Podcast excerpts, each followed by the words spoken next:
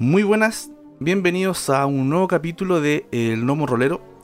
Yo soy Brian y hoy vamos a jugar un one shot de un sistema que me gusta bastante que es Ratas en las Paredes. Hoy tenemos cuatro invitados, dos de los cuales ya son de la casa del Lomo Rolero. Pero vamos a partir por nuestros invitados. Tenemos por un lado a Don Diego. ¿Cómo está Don Diego? ¿Qué tal? Buenas tardes, ¿cómo estamos? Bien, todo bien, felizmente. Excelente. Arrancando a jugar con, con este nuevo sistema, ¿no? Buenísimo. Esperemos que le guste. Tenemos por otro lado también a don Emanuel. ¿Cómo está don Emanuel? ¿Qué tal? ¿Cómo les va? Bien, acá en mi primera experiencia en el sistema y mi primera experiencia en rol online, así que descubriendo todo un mundo, una nueva faceta de estos juegos.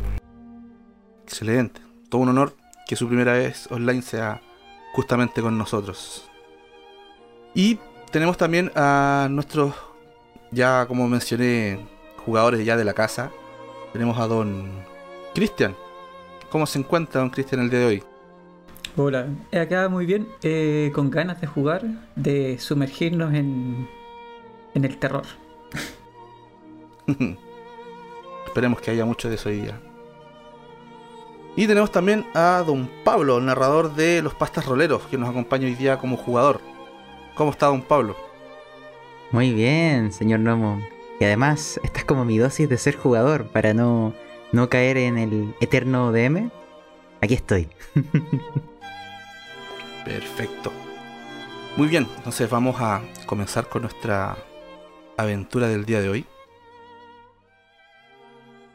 Nuestra historia comienza un día martes 3 de agosto de 1985, en pleno verano, con la llegada de cuatro sujetos en un vehículo a lo que sería el pequeño pueblo de Ronswick, un lugar muy cálido y campestre. Largas horas de conducción a lo largo de una carretera solamente adornada por bosques y campos de sembradío. Los traen finalmente a este lugar, muy alejado de la caótica gran ciudad.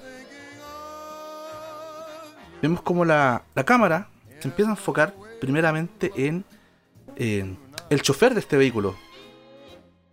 Cuéntenme, ¿quién de ustedes es el que conduce este auto en el que se, se acercan a este pueblo?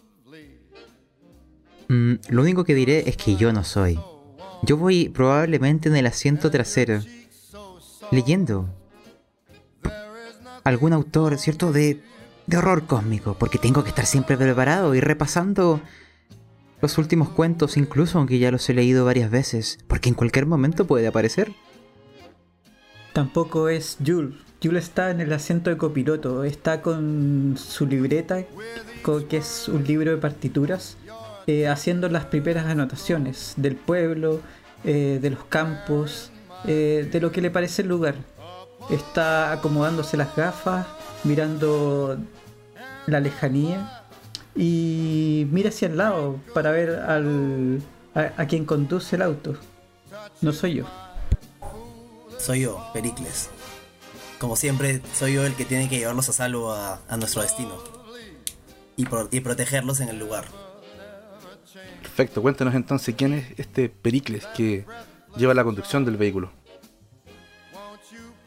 Es la parte del, del- grupo, es la parte más dura, por, por así decirse. Es una persona de muy pocas palabras. Una persona muy ruda de por sí, por, por todo lo que ha pasado en la vida. Que él fue un exboxeador que tuvo unas malas decisiones y entró en, en un mundo muy oscuro. Que gracias a los a, a- este grupo de aventureros y investigadores ha podido ha, podido salir de ese mundo y, y hacer algunas cosas de bien, ¿no? Y por eso él está muy agradecido con este, con este equipo y, los cuida y los lleva a salvo a donde tengan que ir. Muy bien. Escuchamos también al copiloto Jules, nos comentó un poquito sobre él, y el joven estudioso que iba atrás, que no, no nos mencionó su nombre. Ah, soy Hugh. Tiendo a no decirlo si no me lo preguntan. Muy bien, Hugh. Y eh, nos quedaría nada más el acompañante en este asiento trasero de Hugh. Cuéntenos, ¿quién es este, este joven? Mac, eh, Franz, Franz como siempre perdido en su cabeza, haciendo sonar algo de música, mirando el paisaje, viendo, viendo a sus compañeros y pensando en qué, qué nos depara para, para esto que hemos emprendido. Eh, mirando un poco con extrañeza el libro, el libro de Hughes, eh, algo que nunca tuve la, la, voluntad de ponerme a leer y que siempre me ha llamado enormemente la atención debido a, a, bueno, a lo que yo he practicado y a lo que siempre me ha traído. Muy bien, creo que estos dos jóvenes tienen algún tipo de, de afición en común. De hecho, me gustaría intervenir porque veo que Franz me mira ahí. Yo le digo, ¿te interesa? Hay un cuento que puedo recomendarte. Se llama Ratas en las paredes. Lo he leído, lo he leído. Siempre he tenido el interés, pero no sé, no sé, logro, logro, logro rara vez concentrar en mi cabeza en los momentos que hago música. Yo creo que es lo único que, y bueno, y cuando por ahí tengo que, que hacer algo de lo, de lo que tanto me gusta, que es, que son mis artes, las artes oscuras. Pero yo sé que le daré la oportunidad. En algún momento se la voy a dar, lo aseguro. Muy bien. Con la presentación de nuestros personajes, vemos cómo este auto se aleja al fondo, una carretera rodeada de campos verdes, muchos árboles bastante agricultura se puede notar en los alrededores. Antes de continuar con la historia, les quiero comentar a todos los que nos están escuchando esta mesa se está jugando en el servidor de Discord de Frecuencia Rolera, donde están todos invitados a sumarse. Solo deben ingresar a frecuenciarolera.cl y unirse al Discord. Ahí encontrarán varias mesas de rol, distintos temas de conversación y también otros programas como este. Tienen el propio podcast de Frecuencia Rolera, La Cueva del Loco y eh, a los pastas roleros. Hecha esta invitación, nos vamos a entrar nuevamente en nuestra aventura. Después de un rato de seguir conduciendo, ustedes logran adentrarse en un pequeño pueblo. Es bastante humilde y muy poblado. Ustedes llegan al centro de este pueblo. Desde ahí a donde se estacionan, pueden ver los asentamientos más importantes del pueblo. Pueden divisar la biblioteca, centro médico, la iglesia y detrás de ella el cementerio, donde acaba de terminar un, un funeral y la gente va saliendo de ahí un camino hacia el bosque y frente a ustedes la oficina del sheriff. Apenas detienen el motor del vehículo, sale de la oficina del sheriff un sujeto de un metro ochenta aproximadamente, unos 50 años, alto, muy gordo y con un bigote perfectamente recortado, una vestimenta impecable, pantalón de tela y camisa de color café, y una placa tan brillante como el sol que les alumbra en esta placa se alcanza a leer Sheriff. Él se acerca inmediatamente donde ustedes y les dice: Buenas tardes, señores. Soy el Sheriff Arthur Scott. Ustedes deben ser los súper talentosos detectives que mencionó Noah. Y les dirige una mirada curiosa de pies a cabeza a cada uno de ustedes mientras les estira la mano para saludarlo. Eh, sal, eh, salgo del auto. Eh estiro las piernas, lo miro con, con curiosidad y le, doy la, le ofrezco la mano también. O sea, estrecho, con cierta delicadeza y le digo, no sé si somos los mejores investigadores o lo que quiera que le hayan dicho, y, pero hemos resuelto algunas cosas. Pero para eso necesitamos ciertos datos, eh, señor Scott y una buena presentación de, de los hechos. Quiero acercarme a Jules y decir, eh, eh, omita la falsa modestia de nuestro compañero, en realidad somos grandes detectives. No importa el caso. Cuéntenos, estamos ansiosos por resolverlo y encontrar... ¡Ah!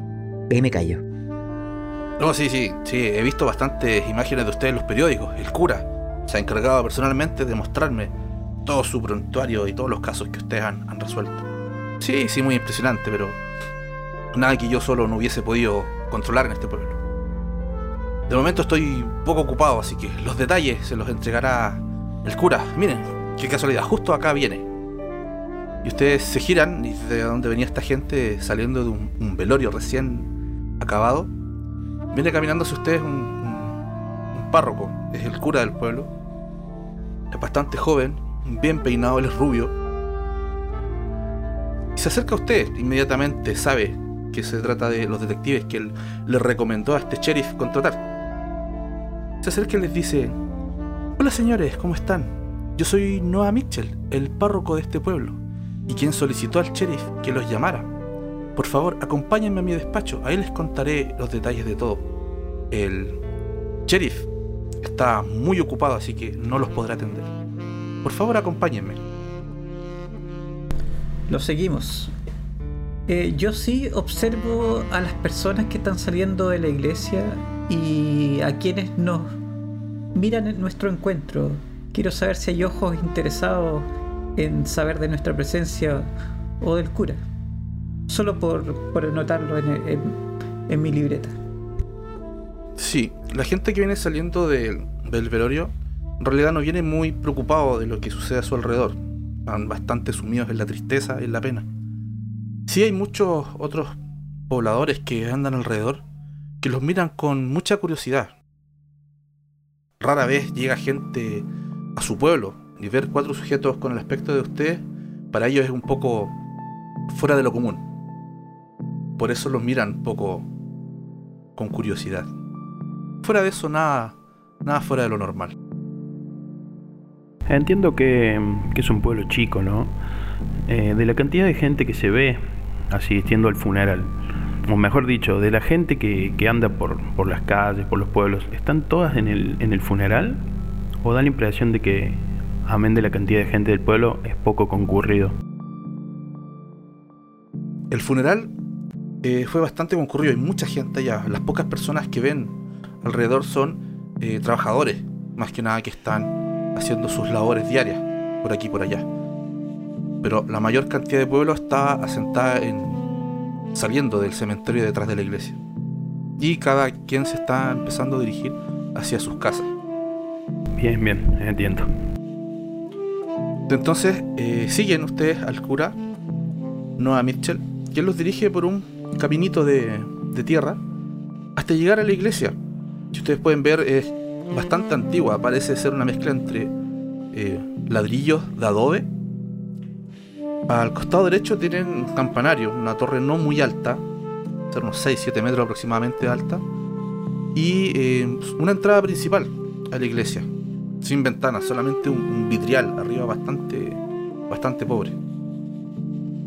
Ustedes entran y él los dirige hasta lo que parece ser un despacho donde él recibe visitas. Les ofrece asiento y él se sienta del otro lado del, del escritorio. Y él empieza a contar. Este pueblo es tan tranquilo y libre de problemas que la oficina del sheriff nada más cuenta con Arthur Scott y dos policías asistentes. Ellos solo se entretienen separando peleas de borrachos y ayudando una que otra mascota perdida. Fuera de eso no existen mayores problemas con la ley. Pero hace un par de semanas eso cambió de una manera muy trágica. Hemos visto cómo varios de nuestros hermanos han fallecido, uno tras otro, como si de algún tipo de maldición se tratase. Al principio fueron campesinos y el sheriff solo logró concluir que enfermaron muy gravemente, pero cuando el, dueño de la forestal Brunswick, ahí todo empezó a tornarse más raro. El sheriff empezó a aumentar sus horas de investigación, pero sin respuesta. Todos sus intentos apuntan a que no hay una respuesta a todo esto. Cuando fue el dueño del matadero quien murió, el pueblo empezó a asustarse y se propagó una incertidumbre caótica en toda la gente de por aquí. Algunas familias han decidido irse, pero la mayoría no está dispuesta a dejar su pueblo. Cuando vi a mi amigo sobrepasado por todo esto, le comenté un artículo en el diario que, en el que vi que ustedes eran famosos por investigar exitosamente casos es lo que otros habían fracasado abismalmente. Muy esquivamente aceptó pedir ayuda, aunque algo desconfiado. Ustedes entenderán, no quería aceptar que él no pudo con este caso. Esto se ve feo. Pericles. La gente nos ha mirado extraño desde que llegamos. Me está entrando un poco de urticaria. ¿Qué piensas tú de esto? Tienes que... Tienes que protegernos, Pericles. No te preocupes, son pueblerinos. Hay que investigar el asunto. No creo que sea nada tan. tan del orden como dice Hugh. Mm, nunca es nada como lo que dice Hugh. Pero bueno, hay que solucionarlo. Esto se ve oscuro. ¿Y qué tipos de muerte estamos hablando? La verdad no han podido ser determinadas, o al menos eh, reporte forense indica distintas causas de fallecimiento para todos. Aunque yo creo que hay algo un poco más allá. Él se inclina un poco más sobre el escritorio como si alguien fuera a escucharlo, pero está completamente solo. Le dice, la idea de llamarlo realmente es porque el sheriff se niega a investigar a cierta persona de la cual yo tengo mucha sospecha. Se saben, no puedo hablar ni hacer falsos testimonios sin tener pruebas. Pero curiosamente todos, todas las personas que han muerto mueren dentro del hospital. El director del hospital es el doctor Robbie Scott, hijo del sheriff. Y él se ha negado durante todo este tiempo a levantar una investigación en contra de su propio hijo. Y esa es la real causa por la cual yo los llamé. Ustedes al ser investigadores externos pueden investigarlo sin que tenga que ser el mismo quien desconfíe de su hijo. Me parece muy bien. Eh, si el señor Scott no puede investigar a su hijo, nosotros lo haremos. Pero hay que asumir la presunción de inocencia. No sabemos si el señor Robbie Scott está relacionado al caso. Pero nunca, nunca es malo investigar y hacerlo profundamente. Tengo una pregunta, señor Noah. ¿Estos cuerpos... ¿Hay autopsias? ¿Hay algún registro? ¿O ya han sido sepultados? ¿Es el velorio que vimos recién la última víctima? Sí, el velorio fue de la última víctima, eh, del dueño del matadero. El, el, fallecido de hace dos días. Dos, tres días creo que falleció. Y sí, sí, tengo los reportes que logré conseguir de autopsia, aunque no he tenido tiempo de revisarlos, pero son muchísimos. El mismo sheriff se negó en revisar esta información, por mucho que le aconsejé hacerlo. Si quieren los pueden revisar ustedes, acá están. ¿Cuándo comenzaron los, las extrañas muertes? ¿Y cuántas fueron? Yo aprovecho de tomar los reportes y empezar a ojearlos. Las muertes empezaron aproximadamente hace unas tres semanas, casi un mes. Al principio eran solo campesinos los que morían, pero a medida que esto avanzaba empezaron a ser personas, no me gusta decirlo de esta forma, pero más importantes dentro del pueblo. A estas alturas ya el 40% de la población de nuestro pueblo ha fallecido.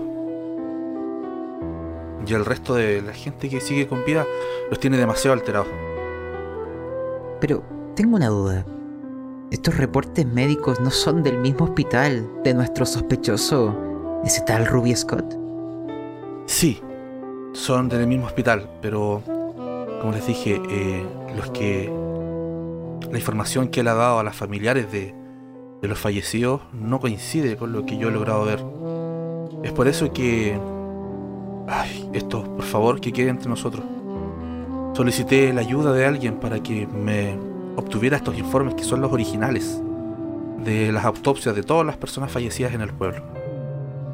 Son los que está hojeando en este momento Jules.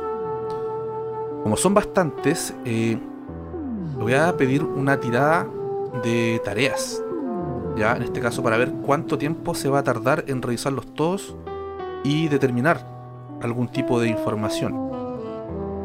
¿Puedo ayudarle? Sí, a mí se me da muy bien la lectura. ¿Esto es una tirada de qué? De... Es de ingenio. Ok. Entonces, Don Hugh me va a contar cómo le ayuda a Jules a revisar estos informes. Y eso le va a sumar un 2 a la tirada de ingenio de Jules. Con esto vamos a determinar cuánto tarda en, en revisarlos todos. Señor. Señor Yul. Yo puedo ayudarle. Puedo leer muy rápido. La mitad no. Páseme el 60% de los informes. Los hojearé rápidos y los clasificaré para ayudarles en su. en su inspección. Usted se le da mejor quizás estas cosas forenses, pero. Yo puedo catalogarlo, conozco las palabras técnicas. Déjemelo a mí. Sí, sí, lo haré. Con- conozco tu expertise. Toma, toma estos archivos. Mientras Jules y Hugh están revisando estos informes, eh, gustaría saber lo que, en qué están mientras que piensan Pericles y Franz sobre todo esto. Yo me paro y voy hacia la puerta de la iglesia a ver qué es lo que está sucediendo en las, en las afueras, ¿no? En el poblado. Me quedo dentro de la iglesia pero viendo hacia afuera. A ver si hay algún sospechoso algo que, que esté acercándose a la iglesia. Porque hemos llamado mucho la atención al llegar. Le consulto, señor Noah. ¿Algún otro suceso de relevancia por el pueblo, más allá de estas muertes dudosas? Eh, no sé, algo que le haya llamado la atención, quizá, quizá antes desde de estas tres semanas que usted dice que está pasando lo de los fallecimientos. La verdad no, no manejo muy bien los antecedentes. Mi amigo, el sheriff, generalmente viene a trabajar acá cuando está muy agobiado en la oficina. Viene acá a trabajar, de hecho, si ven acá el escritorio está lleno de papeles que son de él, pero no, no he querido inmiscuirme más allá en su trabajo, es un poco cascarrabias cuando está de malas pulgas. Y solo sé que ha muerto mucha gente y esto me preocupa demasiado. Ya el cementerio, el sepulturero no da más con tanto entierro que debemos hacer. Bien, entiendo, entiendo y me imagino la situación por la que están pasando. ¿Alguna visita que le haya llamado la atención en particular? No, de hecho en todo este tiempo los únicos que han venido acá al pueblo son ustedes.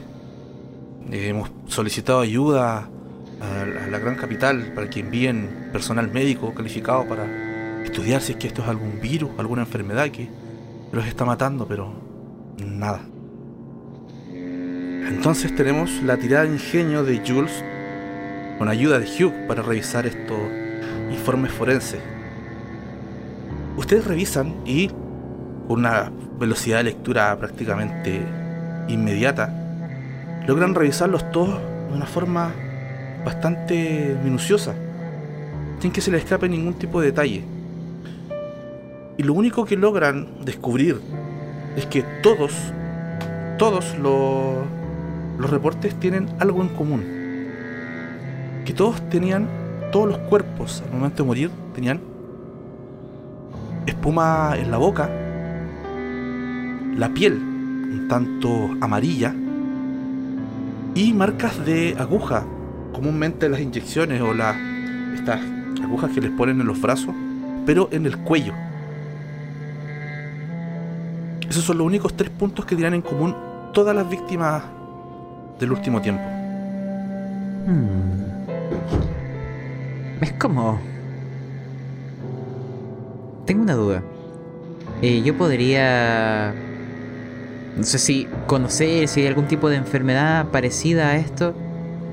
No sé si tengo algún recuerdo, algo que haya leído. Porque no me suena nada que haya visto antes. Salvo esas marcas en, en el cuello que me recuerdan simplemente cuentos o historias. Esas cosas que no deben existir, pero yo creo que existen. Sí, o sea, usted es el, estudioso del grupo y en algún momento vio o leyó sobre este tipo de, de- casos. El síntoma de la piel amarillenta y la espuma corresponden claramente a un signo de envenenamiento, cual provoque que desde el interior sus organismos eh, empiecen a dejar de funcionar poco a poco hasta el momento de fallecer. Oh, oh. Pero esas marcas en el cuello, yo quiero llamar a, mis compañeros de inmediato. Así como con una seña con la mano de... Esto es grave. reunión de equipo. No quiero que el padre Noah nos oiga, pero yo les digo, chicos, esto evidentemente es un envenenamiento y ya he leído al respecto. Yo que ustedes no comería ni bebería nada de acá. Yo ni siquiera tocaría las cosas. Aquí quizá corremos peligro. Y miren esas marcas en los cuellos. No sé si le inyectaron algo, si algún perro sarnoso les mordió, o si... Y me río un poco. Hay un vampiro suelto. No lo sé. ¿Vampiros? ¿Hay alguien más firmando esos informes que no sea el señor Scott Jr.? Sí, ustedes pueden ver. Está la firma de. de Robbie Scott, que es el hijo del sheriff, el director del hospital. Y la enfermera, que es la enfermera asistente, que ha estado a cargo de todo esto. Se llama. Ya es Dorothy. Dorothy Burton. Vaya, vaya. Eh, hablamos de veneno. Inyecciones. Yo creo que esto hace hace que tengamos que ir a investigar claramente aquí el hospital y obviamente hablar con Roy Scott y Dorothy, Dorothy Burton. Eh, Vamos todos. Señor Noah, le hago una, una consulta. ¿Dónde arrojan usualmente los residuos? O particularmente la gente del hospital, ¿dónde arroja sus desechos? Entiendo que tienen todo un sistema de, de residuos médicos, cual depositan en unos contenedores especiales y después son enviados directamente a la capital. Desconozco el proceso que tengan, pero sé que son muy cuidadosos con eso. Lo supuse. Hmm, A mí me interesaría, chicos, ir a hablar con el sepulturero. ¿Con el sepulturero? Yo me puedo encargar de eso. Sí, él está cerca de los muertos, escucha los lamentos de las familias y quizás cuando nadie lo ve, ve debajo de los cajones. Quizás sabe algo. ¿Quién sabe?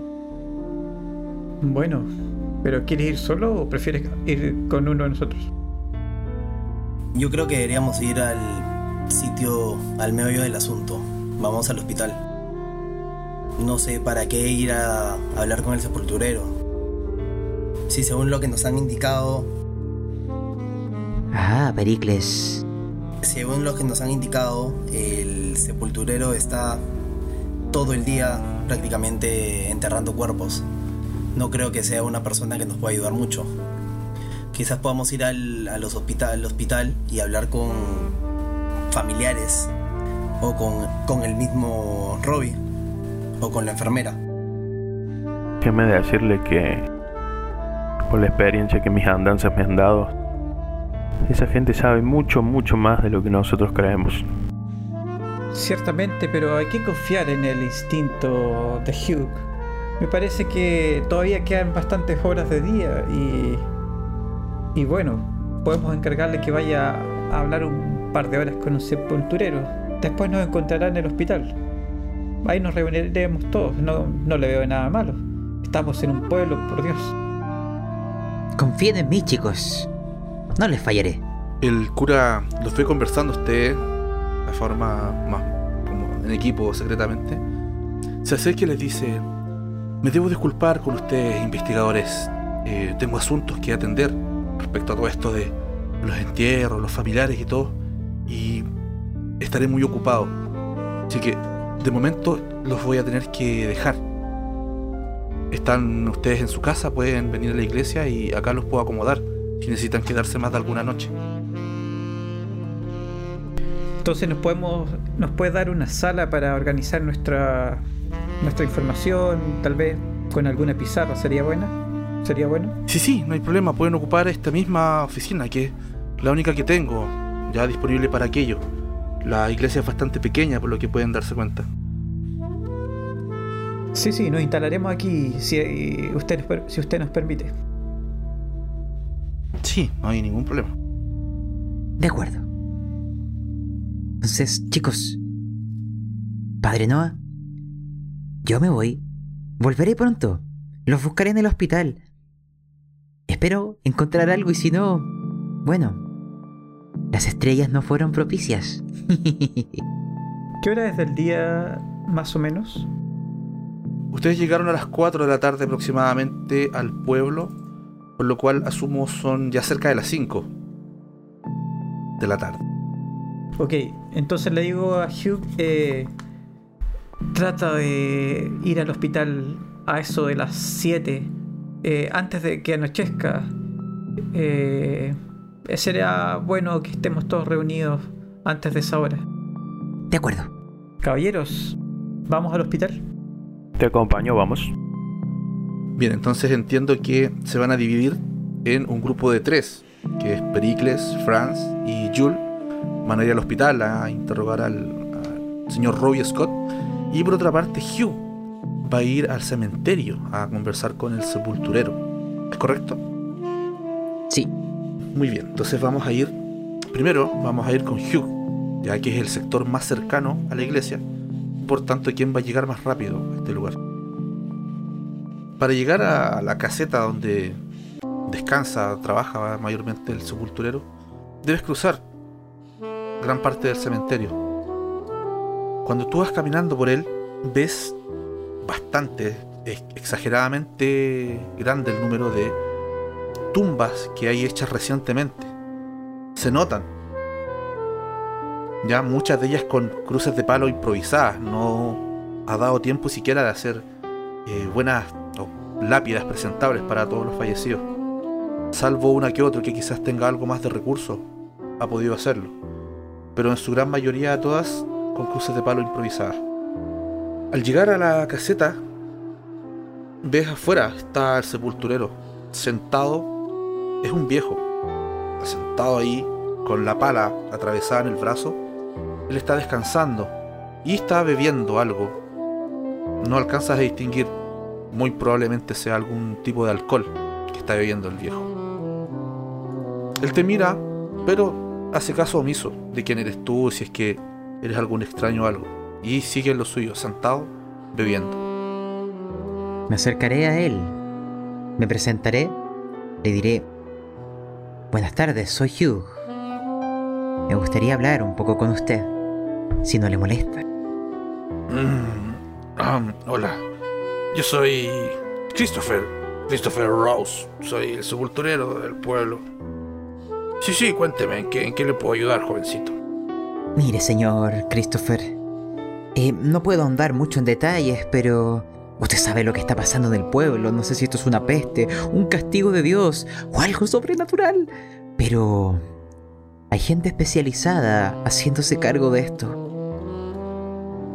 Y simplemente quiero saber, usted que ha estado más cerca de los cuerpos, que ha oído los lamentos de esa familia, que quizás ha visto debajo de las tapas, si es que hay sarcófagos o son solamente los cuerpos bajo tierra. Pero hay algo que haya visto, porque a quienes represento estamos fervientemente interesados en resolver esto y en salvar las vidas de la gente que aquí queda. A usted lo veo agotado, viejo. No quiero que muera cavando tumbas para otros. Hay que salvar el pueblo. Crea en mí y a quienes represento. Hemos resuelto muchos casos como estos. Y acá hay algo extraño. Y hemos venido a ayudarle. Jovencito, si no me ha matado el alcohol, no me va a matar nada en este pueblo. Y sí, son muchos, muchos. Ya ni ya perdí la cuenta. La verdad no no me afecta ya tanto este trabajo. Llevo 30 años enterrando a la gente de este pueblo. Lo hizo mi padre y el padre de mi padre y su padre y su padre. Y así. No me queda otra, es para lo único que sirvo en este pueblo. Los lamentos de la gente ya es mucha pena me ver cómo sufren, pero con el tiempo ya uno se vuelve indolente ante esta situación. Algo fuera de lo extraño, no. Créame que sería el primero en abandonar este lugar si viese algo raro en un cementerio lleno de gente muerta. Una pregunta, señor Christopher. ¿Usted ha visto los cuerpos antes de sepultarlos o vienen siempre en cajones? Cuando llegan acá ya vienen en cajón, nunca, nunca les veo el cuerpo. La verdad preferiría tampoco hacerlo. Tengo una última pregunta, señor Christopher. Su padre, y su padre antes que su padre. ¿Esto ha pasado antes? ¿Es primera vez? Mm, sí, que yo hago memoria. No recuerdo haber escuchado alguna historia similar por parte de mi abuelo ni de nadie. Creo que es la primera vez. La verdad, es bastante agotador tener que hacer esto casi todos los días. Pero con la cantidad de alcohol que me pagan, yo soy feliz. Y él te acerca un vaso de lo que él está tomando y te ofrece un sorbito. Tome, jovencito. Sírvase un poquitito también. Oh, no. Muchas gracias, señor Christopher. Pero no bebo. Me pongo excesivamente violento si tomo una pequeña gota de alcohol. No quiero ponerlo en peligro. Muchas gracias. Entiendo, entiendo. También me pasa a veces. Y él toma el vasito y él se lo toma al seco.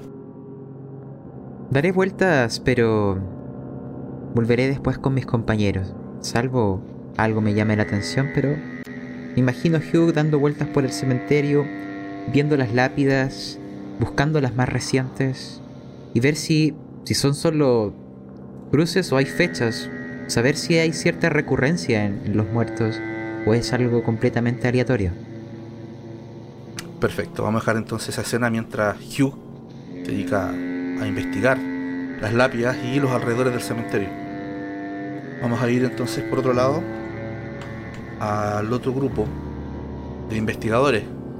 En este momento se empiezan a acercar al hospital de este, de este pequeño pueblo. Entonces cuando llegan, en el hospital hay mucha gente Parece ser que las extrañas muertes están alertando de un mal desconocido y del cual todos, todos quieren huir. Confían en que tal vez un temprano diagnóstico los salve del fatal destino de su cercano. Los recibe un guardia muy amable, quien inmediatamente se da cuenta que ustedes no son del pueblo. Hola, hola, ¿Qué, ¿quiénes son ustedes? Buenas tardes, buen hombre. Eh, soy, soy Jules Becquerel, soy un investigador. Hemos venido aquí en nombre de la verdad. Hemos venido a hablar con el doctor, con el señor Ruby Scott. Oh, entiendo, entiendo, sí. Eh, el sheriff me habló de ustedes, me dijo que vendrían. Sí, claro, pasen, no hay ningún problema. Son ustedes tres, ¿cierto? Somos cuatro en realidad. Un amigo viene en camino se atrasó por ciertos motivos, pero él vendrá pronto. Su nombre es Hugh, para que lo tenga en cuenta. Oh, perfecto, no hay ningún problema. Yo lo dejaré pasar en cuanto él llegue por acá. Acompáñeme, yo los voy a llevar. Le hacen gesto a un compañero que está un poco más adentro para que él se quede en la entrada del hospital y los lleva a ustedes al interior de este. Él los guía a través de varios pasillos, suben un par de escaleras y al final de un pasillo muy largo, llegan a una gran puerta. Y él golpea. Y al cabo de un par de segundos aparece el doctor Robbie Scott. Ustedes lo ven y es la imagen, pero calcada, del sheriff en una versión mucho más joven. Pero no más baja, ojo, también es igual de alto que su padre, solo que más joven. Él está un poco nervioso, atareado, le dice, eh, guardia, don Brandon, ¿qué, ¿qué sucede? ¿Quiénes son estos señores? Y le dice, doctor, son los investigadores que vienen, los contrató su padre al parecer, y están acá por la investigación de... Usted ya sabe lo que está pasando en el pueblo. Oh, sí, sí, sí, perfecto, déjalos pasar, déjalos pasar. Él le hace un gesto con el sombrero, un gesto bastante respetuoso, y los deja pasar. Hola, yo soy Roy Scott, soy el director de este hospital. Cuéntenme, señores, ¿en qué los puedo ayudar? Buenas tardes, doctor. Mi nombre es Jules Becquerel y aquí mis asociados, el señor Pericles y el señor Franz Mack. Eh, falta un investigador, pero ya llegará. Eh, como bien sabrá, estamos investigando las muertes. Y bueno, queríamos hacerle algunas preguntas. Sí, sí, sí, no hay ningún problema. Le responderé todo lo que quieran. eh, aquí en el pasillo o nos, nos podemos sentar en algún lado para conversar más tranquilamente? Oh, sí, sí, sí, disculpe, ¿cuáles son mis modales? He tenido bastante trabajo y estoy mi cabeza en cualquier parte. Adelante, pasen, pasen. Mientras vamos avanzando, yo le digo a Franz, Franz, eh, ¿puedes, eh, puedes empezar tú con, con el interrogatorio. Yo quisiera tomar algunas notas y mirar alrededor. Con todo gusto. Bueno, elijo, elijo quedarme parado. No me gusta mucho entablar charlas con las personas estando sentado. Bueno, tomamos conocimiento de esta situación. Eh, entiendo que que si bien para ustedes es algo normal lidiar con, con estas cuestiones, es algo que, que se está tragando el pueblo, por así decirlo. Disculpe si mi expresión es, es un tanto desubicada, pero creo que este problema los está afectando de una manera muy, muy grande, ¿no? Sí, sí, sin duda alguna, está afectando al pueblo de manera muy, muy grande. Su, sus mentes, su, sus espíritus están quebrantados prácticamente. Bien, y dígame, eh, ¿cuánta gente trabaja acá en el hospital? ¿Cuántos profesionales eh, médicos? ¿O son o usted está a cargo y el resto se maneja con, con el personal de enfermería? Sí, sí, son bastantes personas. Afortunadamente nadie de acá del personal médico ha fallecido, por lo cual hemos podido mantener las mismas manos trabajando. Sí, ha aumentado mucho el nivel de trabajo. Ah, También he vi- he visto la, la falta de algunos enfermeros enfermeras que por estrés han debido darse algunos días de descanso. Hemos puesto todas nuestras fuerzas en investigar, tratar de, de determinar qué es lo que está matando a nuestro pueblo, pero no hemos tenido ningún tipo de, de respuesta con esto. Bien, entiendo. Y así también entiendo de que esta problemática no ha hecho distinción de...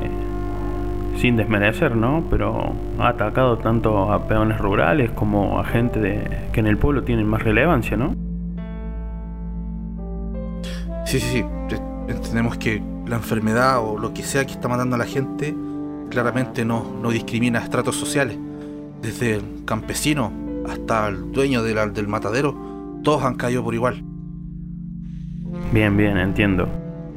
¿Y qué sospecha usted como profesional de la salud? ¿Qué, qué, qué le hace pensar todo esto? La verdad no, no, no sé qué pensar. Eh, he revisado, revisado los informes forenses que, que me han llegado y no, no he podido determinar nada en común. Y les muestra un montón de papeles que él tiene encima, que son prácticamente los mismos que tenía el cura en su despacho. Un montón de reportes forenses.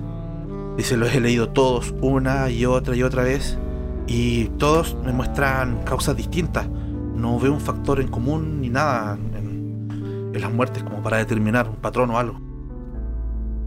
Mientras siguen conversando, yo tomo esos papeles y los empiezo a revisar, comparándolos con los del cura, y viendo si hay alguna discrepancia. Sí, inmediatamente apenas empiezas a ver los primeros, tú te das cuenta de que el formato, todos son los mismos archivos que vieron en el despacho del cura. Con la diferencia de que los resultados no son los mismos. Esta espuma en boca, la piel amarilla y las marcas de aguja que viste en todos los reportes que vieron en, la- el despacho del cura, no están en estos reportes. Es como si los que tiene el doctor no son los mismos que tiene el cura. Claramente los que tiene el doctor son tienen información incongruente. Bien, eh, una duda que me quedó, señor Scott. Eh, las víctimas, ¿sí? Entiendo que todas han estado, han fallecido aquí en el hospital o alguna la han traído de su domicilio ya sin vida. No, al menos del listado que tengo en investigación sobre esto, todos han llegado al hospital con alguna dolencia, algún problema, algún malestar. Y desafortunadamente todos han empeorado estando acá dentro del hospital y han terminado por fallecer. En un principio pensamos que era algo viral que hay dentro del hospital. Analizamos completamente. Hicimos un análisis de todo el personal médico, pero nadie, nadie de los que trabaja acá ha sufrido esta, este deplorable final. Por lo que descartamos que fuese algún virus dentro del hospital. Cambiamos eh, el origen de donde traíamos nuestra medicina. Revisamos más exhaustivamente nuestros implementos médicos para determinar si es que algo que teníamos nosotros acá estaba causando esto, pero no, no encontramos nada, nada, nada. Esto es prácticamente imposible. ¿Y esta situación ustedes les han informado? Entiendo que ustedes dependen de alguien, de una institución o un ente superior, si lo queremos hacer de una forma, de la ciudad capital. Eh, ¿Alguien tomó, tomó intervención en esto? ¿O, ¿O de momento es algo que está ocurriendo en el pueblo y están buscando buscando una respuesta para saber qué informar. Sí, la primera semana de este suceso pues, lo quisimos ver nosotros mismos, tratando de, Creíamos que podíamos manejarlo, pero cuando ya nos dimos cuenta que esto era incontrolable, empezamos a enviar todos los análisis, toda la información que tenemos hacia la capital para solicitar ayuda, al instituto médico del país para que pudiese analizarlo y darnos algo. Pero no, no hay caso no han podido determinar nada tampoco. Esto nos tiene a todos vueltos locos acá. Me dice que ninguno, ninguno de los afectados al servicio de sanidad eh, ha sido afectado por ningún tipo de violencia ni nada raro, ¿no? No, nada fuera de lo común. Muchos han llegado acá por dolor estomacal, un dolor de cabeza, muchos lastimados del trabajo, pero nada grave que me pudiese decir qué es lo que le está provocando la muerte, que es algo muy, muy grave. Una consulta, doctor. Disculpa, compañero. Eh, doctor Scott, eh, con respecto a estos informes que usted me muestra, eh, ¿quién los redactó y quién tiene acceso a los informes? ¿Quién los puede hojear o manipular? La verdad, manejar y manipular nadie. Estos informes nos entregan directamente desde forense, quien recibe los, cuerpos y hace las autopsias, generan estos reportes y mi asistente personal, la enfermera Dorothy, quien es quien los firma, me los trae. Fuera de estas personas no nos maneja nadie más. De hecho, me tiene bastante preocupado la situación de, Dorothy, una enfermera que hace tres días no viene a trabajar. He intentado contactarme con ella, pero no, no he tenido respuesta a ella al ser un asistente tan, tan importante acá, me, ha dejado bastante cojo con todo este trabajo que tengo. El forense se encuentra en la planta baja. Él es quien recibe los cuerpos y hace sus estudios y me genera estos reportes. ¿Cómo es su nombre? Adam Turner es el forense. Él revisa los cuerpos y genera los informes. Mi asistente Dorothy es quien los firma. ¿Nos puede dar la dirección de Dorothy Burton? quizás podríamos ir a hablar con ella. Y bueno, ¿ella ha puesto alguna excusa por su ausencia? No, no hemos sabido nada de ella. He tratado de preguntarle a, sus compañeras si saben algo, pero no, no tenía mucha relación con sus compañeras. Se dedicaba mucho al trabajo y no compartía mucho su vida personal. No he tenido tiempo yo la verdad de ir a su casa, pero he tratado de contactarme y no, ha sido imposible. Y él, mientras tanto, toma un, papel y le hace una nota y le anota la dirección de, del domicilio de, Dorothy. Eh, yo la tomo y se la paso a Pericles. Pericles, eh, si quieres vamos todos juntos o puedes tú ir a verla con anticipación. Ok. Como quieres. Yo preferiría ir todos juntos, pero si todavía tienen cosas que hacer acá, yo puedo ir, ir avanzando. Como quieras. Yo puedo ir avanzando. Bueno, tenemos que hablar con el forense, pero es para avanzar y reunir eh, datos antes de que termine el día. No sé, ¿qué te parece? Solo si quieres. No te preocupes, yo voy avanzando. ¿Y sabemos algo de Hugh? ¿Lo esperamos? ¿Vamos avanzando? Eh, nosotros lo esperamos aquí. ¿O quieren que vaya a buscarlo? También puede ser. Si quieres, busca a Hugh y anda con él a ver a la enfermera. y nosotros hablamos con el forense por mientras. Perfecto, me dirijo a buscarlo entonces. Eh, me, me voy, a- voy hacia, el, hacia el cementerio a buscar a, a Hugh. Perfecto, entonces aquí entiendo que eh, Jules y Franz se van a quedar en el hospital a recabar más información y Pericles se dirige con la dirección en mano de Dorothy a buscar a Hugh para ir a investigar qué pasa con esta enfermera. Así es. Esa es la idea. Así es. Justo lo que ustedes están conversando todo esto, suena el teléfono del director Roy. Y él contesta en altavoz apretando un botón y se escucha al otro lado a un guardia. El guardia le dice, eh, señor Robbie, señor Robbie, tenemos información sobre el, mal olor que se, que se detectó en los vestidores. Por favor, necesitamos que venga urgente a revisar esto. No le va a gustar para nada lo que encontramos. Ven como el doctor pone una mirada de qué diablos pasa acá. Y le dice, sí, me dirijo inmediatamente. Y él corta el teléfono y les dice a ustedes, señores, eh, lamentablemente los tengo que dejar. Tengo una situación muy compleja que atender y, y debo ir inmediatamente. Vaya, vaya, doctor. No, no, no se preocupe por nosotros. Y lo seguimos. Lo miro a Jules, eh, casualmente siendo cómplice de lo que acaba de decir, y en la medida que podamos adentrarnos lo que más, lo más próximo al señor Ar- Scott. Perfecto, entonces vamos a dejar esa escena por ahí. Ustedes van tras eh, el señor Robbie, que mm, ante el apuro no se dio cuenta que ustedes lo están siguiendo. Él simplemente se aventuró por los pasillos a, a ir a la planta baja, donde están ubicados los vestidores de los enfermeros. Entonces nos vamos a trasladar al cementerio, donde podemos ver en la entrada al señor Pericles, que empieza a entrar, a avanzar entre medio de todas las tumbas a buscar al joven Hugh. Me lo imagino caminando, inspeccionando minuciosamente cada lápida, leyéndola, revisándola. Antes de que Pericles llegue a su encuentro, eh, trata- tratando de buscar algún tipo de patrón o algo en la información de las lápidas, no logra encontrar nada muy específico. Las fechas son muy aleatorias y son muy variados los, los tipos de tumbas que hay ahí. Lo único que tienen en común todas es el hoyo donde fueron enterradas. Las cruces de palos son de distintas maderas. Todas se debe a, las distintas familias que ellos mismos han tenido que improvisar las lápidas de sus familiares muertos.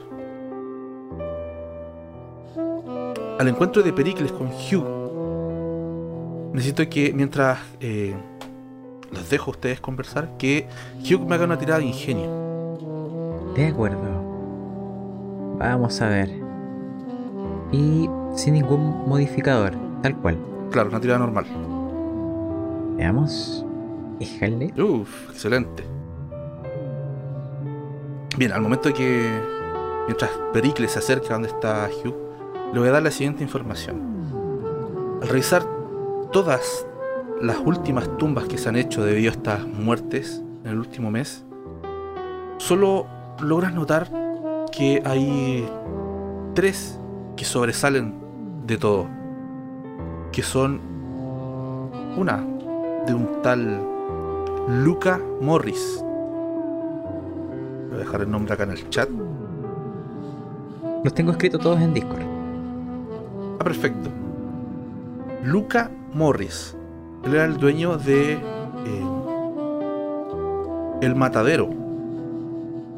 Ya, y este fue el que murió hace solo un par de días. El último que ha muerto. Está la otra tumba que le llama mucho la atención, que son las únicas que al menos la familia ha tenido los recursos para poder poner una lápida decente, por decirlo de una forma, es del señor Louis Richardson. Él era el dueño de una tienda de armas que había en el pueblo, la cual lamentablemente cerró, ya que él era el dueño y el único. Él no tenía esposa, no tenía hijo, no tenía nadie. Entonces él al morir esa tienda tuvo que cerrar. Y la otra tumba corresponde a la, a la industria de madera que hay en el pueblo. Se dedicaba a talar el bosque y a generar distintos tipos de madera. Señor Isaías Guerra. quién era el dueño de este aserradero. Son las tres tumbas que llaman más la atención ya que tienen una lápida bastante adornada, hecha de mármol, bien bonita, todo lleno de flores. Y con esta inspección minuciosa que hizo, logró notar que en las lápidas, en una esquinita, tenía escrito con una especie de eh, pintura roja la palabra este. Sí, tal cual, este. Está escrito con rojo. Muy pequeñito. Pero con la minuciosidad de la inspección de Hugh logró verlo. Esa es la información que logra recabar de todo este tiempo que estuvo investigando. ¿Es un este como de punto cardinal o un este como de objeto? No, este, como, como indicando, este. No punto cardinal. Y justo en ese momento llega Pericles al encuentro con Hugh. Hugh, ¿cómo estás? ¿Pudiste encontrar algo? Pericles, justo a quien necesitaba encontrar en este momento. Parece que las estrellas vuelven a ser propicias. Encontré algo. Pero, ¿y ustedes? ¿Se enteraron de algo? Sí, hablamos con el doctor, pero nos indica que no tienen nada claro. Eh, vi a Jules buscando las autopsias que estaban en el hospital, lo vi con una cara medio dudoso.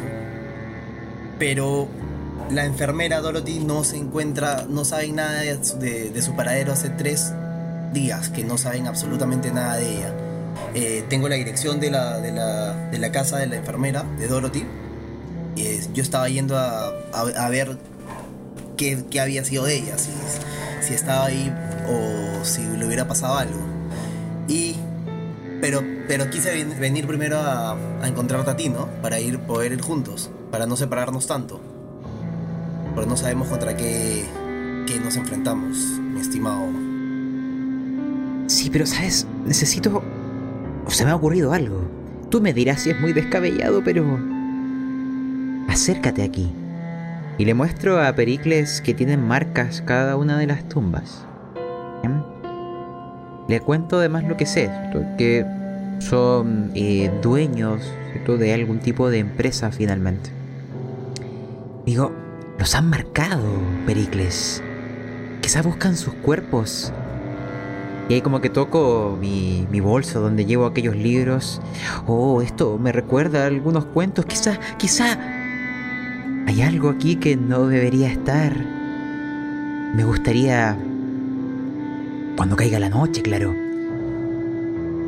Venir acá, Pericles. ¿Desenterrarlo? Estoy seguro. Dices tú. No, no, yo creo que algo vendrá por ellos. Estoy seguro, estoy seguro. Porque hoy sí, ahí cito un cuento, digo, me acuerdo del modelo de Pigman. Estoy seguro que eso está aquí. Debe ser cierto, por fin veré algo. O al menos recuerda que mi personaje vive en aquella ilusión. Él se imagina que algo vendrá por los cuerpos, que los han marcado por una razón. Y su parte racional te dice, también He visto que el sepulturero Christopher está en contacto con todos estos muertos y no le ocurre nada. Dudo que sea el alcohol quien lo protege. Pero estos tres que han muerto algo en común tendrán, ¿no? No sé qué sea.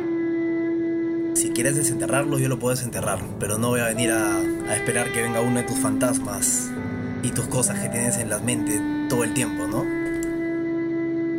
Si quieres, yo te puedo acompañar. Dudo mucho de lo que dices, pero tú sabes de que si se tiene que hacer algo, un trabajo de fuerza, yo voy a estar contigo.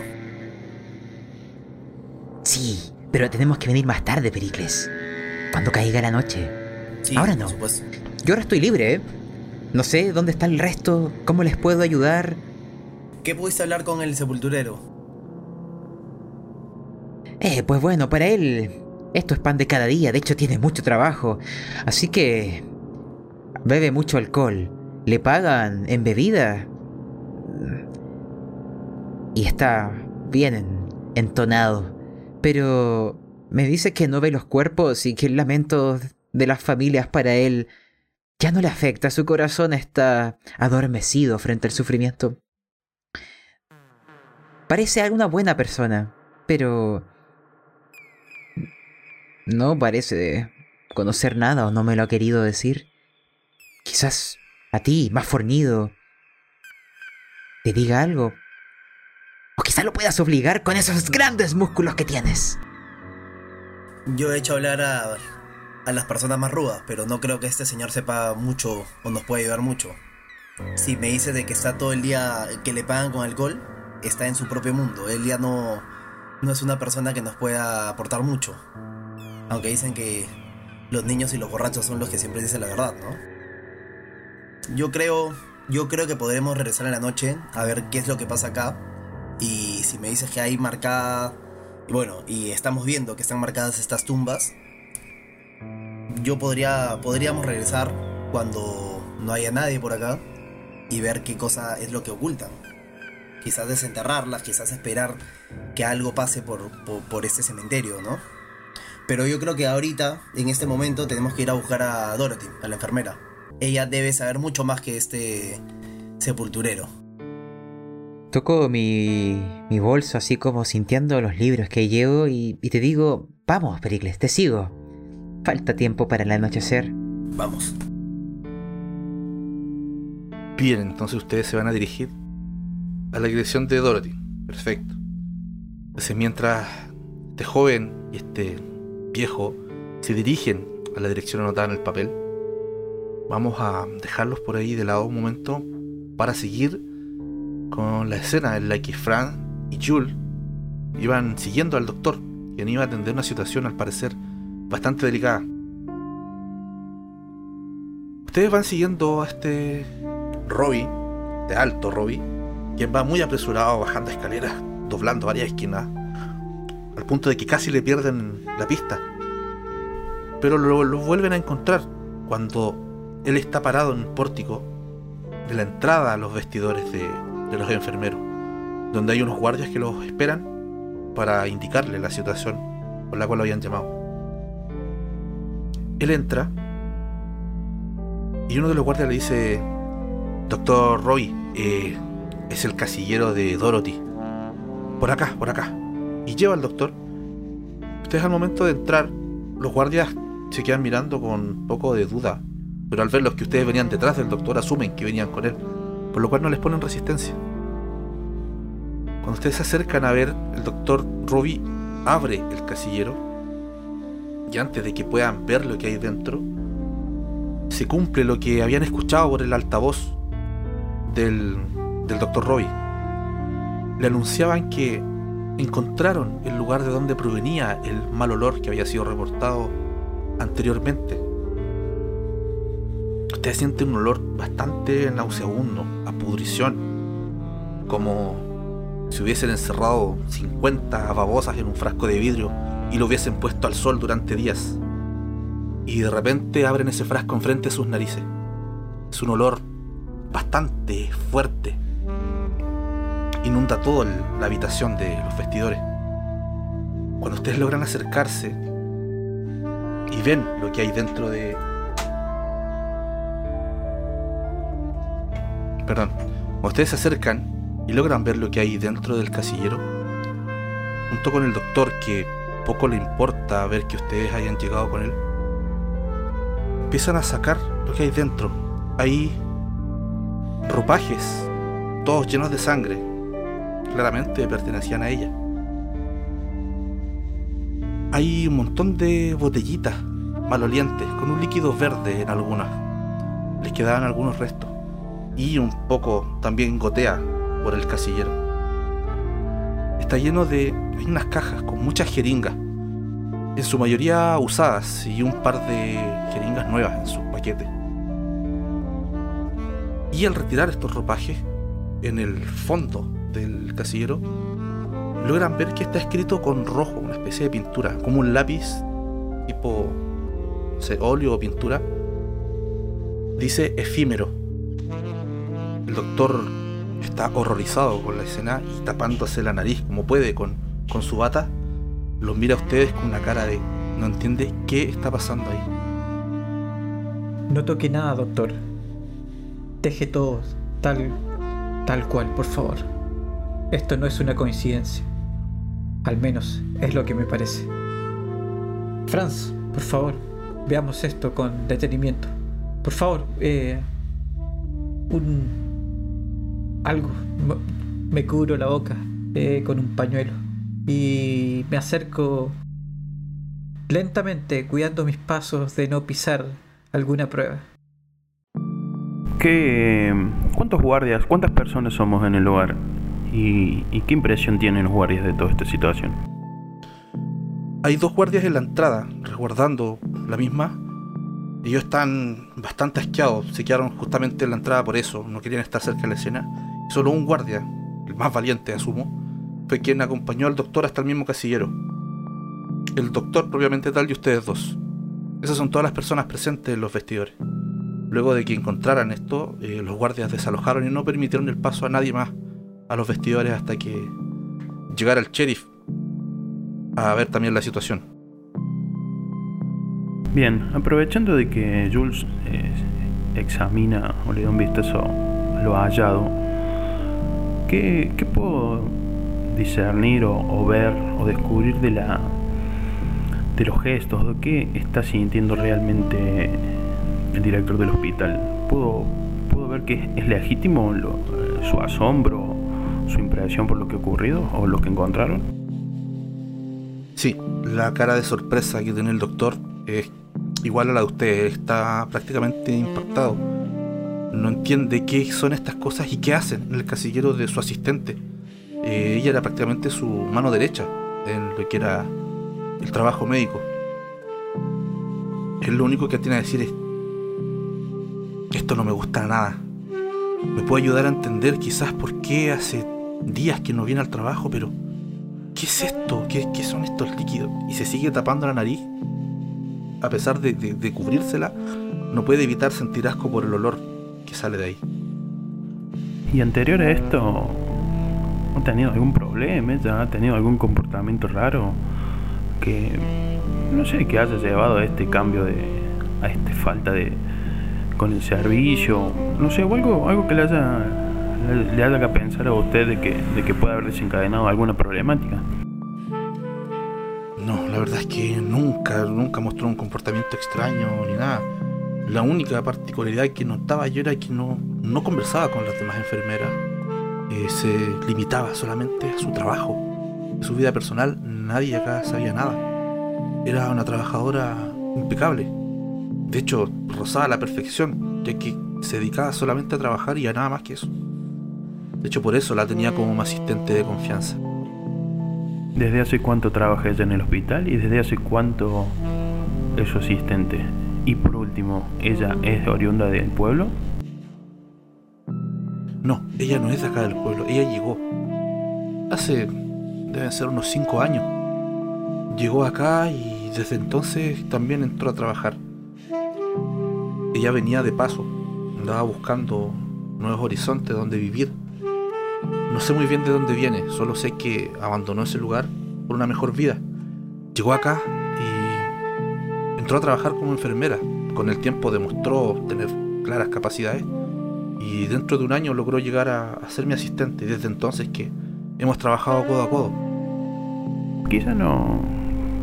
¿Han notado alguna particularidad en su forma de vestir? ¿Alguna seña, marca un tatuaje, no sé, algo. Quizá le parezcan preguntas sin sentido, pero bueno, por ahí uno donde menos busca encuentra alguna respuesta.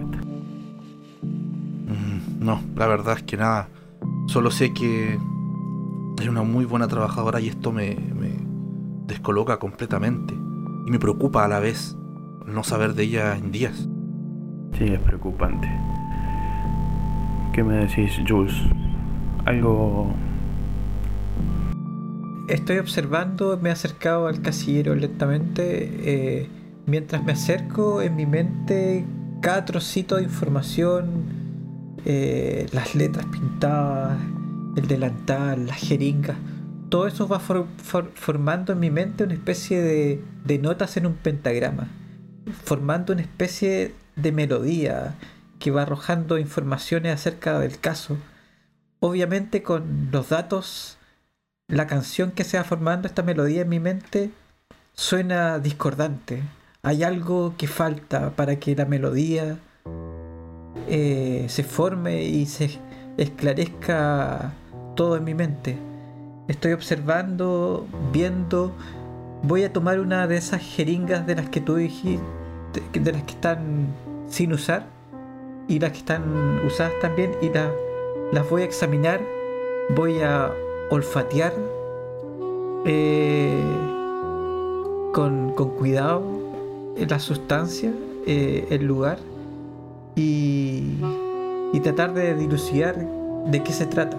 Si no, llevarme la muestra de la jeringa eh, para analizarla en algún otro lado. Bien. El doctor que sabe que ustedes vienen de parte del sheriff no se opone a esto y de hecho está más impactado con, con lo que está viendo que con lo que ustedes puedan hacer. Franz, tú eres el cultista, ocultista por mejor dicho, de este grupo.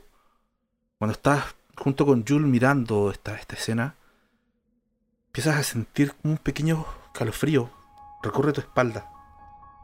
Algo te dice que esto está incompleto, que algo falta.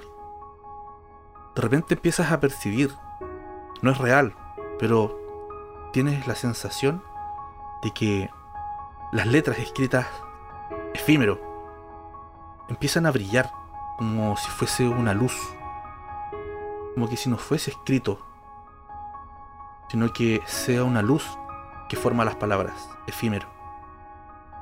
Sientes un impulso que te lleva a estas letras. De repente empiezas a sentir la imperiosa necesidad de tocar estas palabras. Y aquí yo te pregunto, Franz, ¿vas a escuchar este llamado, este impulso a tocar esta escritura? ¿O te vas a refrenar? Siento como, como mi cuerpo inquieto empieza a avanzar hacia el casillero. Me quito la bufanda que llevo puesta y a modo de, protección busco como limpiar estas letras. Eh, quizá impidiendo que mi mano desnuda las toque, pero sabiendo que sabiendo, sintiendo que hay algo que no que no no estoy viendo con claridad, pero que está está ahí.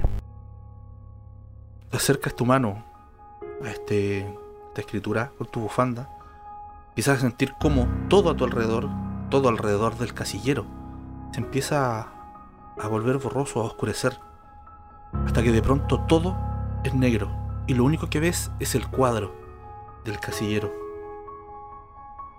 Estas letras empiezan a brillar cada vez más fuerte, casi al punto de encandilar tu vista. De repente, como que si fuese un flash foto tu imagen, una de estas imágenes te muestra una pequeña casita a la orilla del bosque. Vuelven a ver flashazos distintas escenas, no entiendes qué es lo que, qué es lo que hay. Y entre una de ellas vuelve a aparecer esta casita y escuchas risas. Muchas risas alrededor de esta casa. Empiezas a escuchar cada vez más claras las risas, pero no sabes de dónde vienen. Son risas burlescas, como de gente, como si estuviese, no sé, una fiesta. Muchas risas femeninas. siente la necesidad de ir a esta casa que puedes ver. Cuando sientes que esto está siendo más real de lo que debiese ser, te interrumpe el doctor, te toma del brazo y te despega de esta escena. En este momento necesito que me hagas una tirada de cordura antes de describir lo que va a hacer el doctor. Uf, 6. Con esto entonces necesito ahora que tires un D6. Con esto vamos a ver cuántos puntos de cordura pierde con esto. Esto fue fuerte. Remeció bastante en tu cabeza esta, esta escena. Ver cómo todo de repente se nubló y empezaste a tener visiones sin sentido, sin poder entenderlas escuchar estas risas que empezaron a hacer eco en tu cabeza, por todos lados. Lo que va a pasar es lo siguiente. Desde fuera de esta escena, el doctor y Jules lo que vieron fueron a Franz con la mano pegada dentro del casillero, casi con la sensación como que si se hubiese estado electrocutando. Su cuerpo empezó a, a tener convulsiones, a vibrar. Mientras mencionaba ciertas palabras bastante extrañas que no alcanzaron a entender. Solamente pudieron percibir que es un idioma muy antiguo. Las palabras que estabas mencionando. No las alcanzó a, a notar bien Jules ni el doctor. Yo quiero que me explique Franz por qué esta, esta situación lo remeció tanto. ¿Por qué esta pérdida tan grande de cordura en una sola escena? Y de repente la imagen del bosque se cruzó en mi cabeza de nuevo. Mi tierra natal, mi padre y todas esas cosas que quedan sin responder y que tanto me han afectado y, por los cuales sigo peleando. Y el bosque, el bosque es algo que me marcó de chico buscándolo, buscándolo él, y creo que hasta el día de hoy me está costando me está costando recuperar. Hay algo, hay algo en esa casilla y es una casilla que atormenta mis sueños desde desde hace tiempo. Quizás sea algún lugar al que tengo que ir, quizá este es el pueblo donde hallarla, porque no la he encontrado en ninguno de los bosques que he buscado con anterioridad y cada vez me está pensando más. ¿Cómo reacciona Jules cuando ve lo que pasa con Franz? Eh, me pongo de pie y, y, lo tomo porque lo noto tan valiente. Eh, Franz, ¿estás bien? Eh, ¿qué, ¿Qué haces ahí? Sabes que no debes tocar la evidencia de esa forma. Al menos ponte... No sé. Ven acá, ven acá. ¿Quieres agua? algo. creo que este, esta escena no es, no es agradable. ¿Eso te afectó? Está bien, está bien, no es, no es nada que no me haya pasado con anterioridad, pero me cuesta un tiempo volver a recuperarme de esto. Hay algo, hay un mensaje que me viene siguiendo desde hace años y, y en ocasiones me ha dado respuestas. Espero que esto que esto no sea no sea en vano y pueda no importa mi cabeza, mi cabeza se irá a acomodar nos lleve, nos lleve a una solución o nos dé la forma de poder resolver algo. Voy a estar bien, gracias. Es un sacudón nomás. Bueno, bueno, eh, dejémosle esto al, al sheriff. Eh, yo eh, trato de... O sea, tengo en mi mano una de esas jeringas eh, para analizarlas. Y, y aparte de eso, no, obviamente no voy a sacar nada más. Para el resto se lo dejo al sheriff. ¿Qué tal si nos llevamos uno de esos frasquitos con líquido? Quizás sean de utilidad. Ah, también. Sí, sí, tienes razón. Y tomo uno. Tomo uno y, y junto a la jeringa eh, debe haber ahí una especie de, de, de cajita y las, las meto adentro. Para llevarlas con más cuidado. Señora Scott, ¿le resulta familiar este líquido? No sé, ustedes trabajan con todas estas cosas. Uf, el líquido para nada, nunca vi un líquido de ese color. El frasco sí, son las típicas ampollas donde vienen las inyecciones que ponemos para calmar dolores, distintos antibióticos para los pacientes, pero de ese color jamás lo había visto. Muy, muy raro. Tal vez sea alguna especie de droga. Hay que analizarla. Bien, ahora les pregunto, Jules y Franz, ¿cuál es el siguiente paso para estos dos investigadores?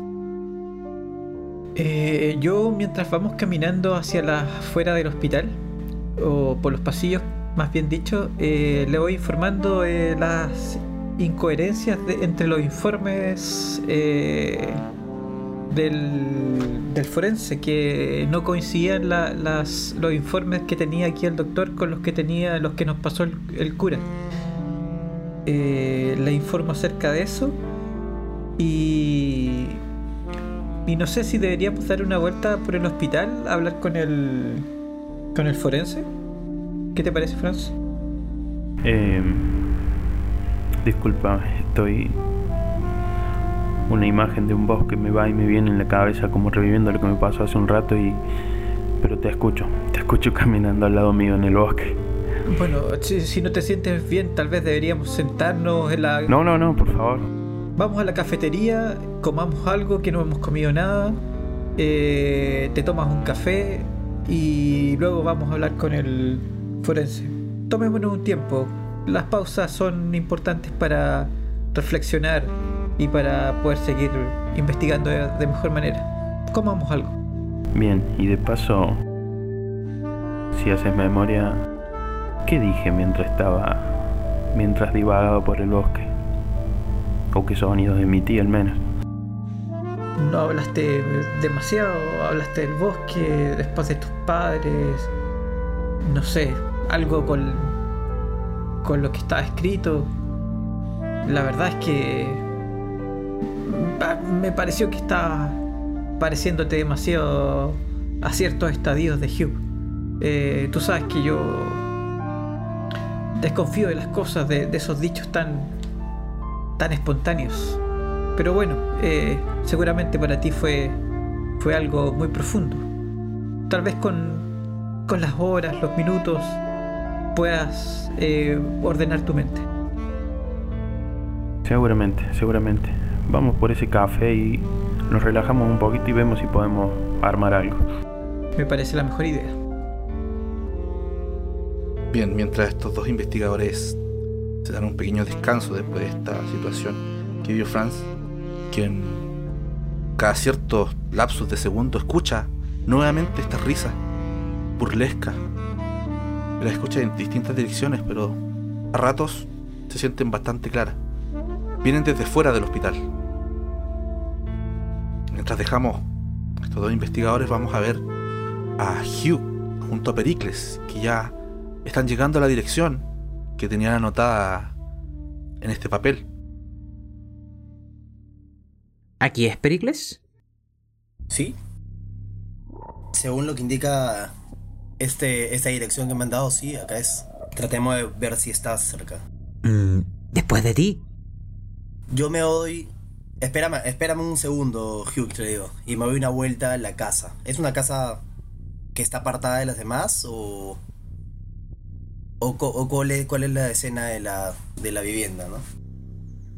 Mira, ustedes llegan a través de un camino que era el camino normal del pueblito y de repente había una pequeña bifurcación, la cual ustedes se desviaron hacia, en dirección hacia afuera del, ya del pueblo. Caminaron un par de minutos y ya prácticamente en la entrada del bosque, no adentrándose en el bosque espeso, sino que el, solo la entrada. Hay árboles esparramados por todos lados y en medio de eso hay un pequeño claro donde hay una cabañita de madera bastante sencilla. Es cuadrada, bastante pequeñita. Y ven que hay luces encendidas.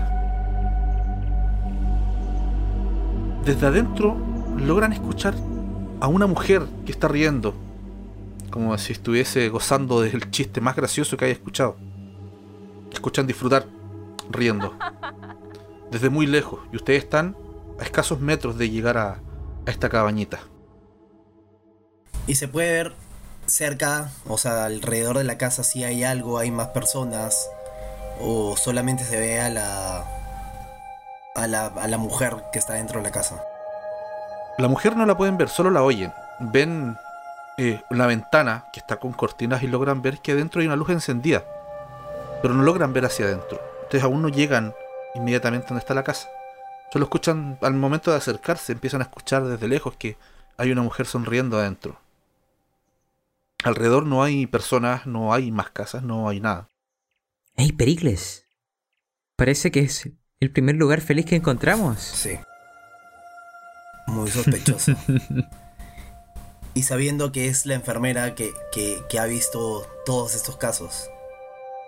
Una persona normal no estaría riéndose en esta situación que está viviendo su pueblo.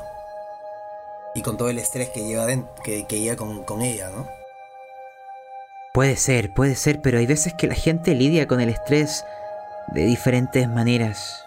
Yo tengo mis dudas, pero quiero buscar algo en mi mochila. ¿Mm? Y saco un dado. Y le digo, Pericles, no sé si deberíamos entrar, golpear la puerta y presentarnos, o simplemente hurgar escondidos como sabandijas. Pero... No sé si te parece dejarlo a la suerte. ¿Qué piensas? Yo no dejo nada de la suerte, mi estimado. Eso no, no va conmigo. Yo creo que tocamos la puerta y hay que venir a buscar a la señora que estamos buscando. E interrogarla directo, ¿no? ¿O tú qué piensas hacer? Pericles, tú entra, preséntate en la puerta y yo estaré mirando desde los costados, desde las ventanas, a ver si veo algo extraño. ¿Ya? Digo, digo, eh, por si pasa algo peligroso es mejor que tú estés ahí. Yo no duraría mucho. Y se está haciendo tarde y oscuro y ya sabes, puede que...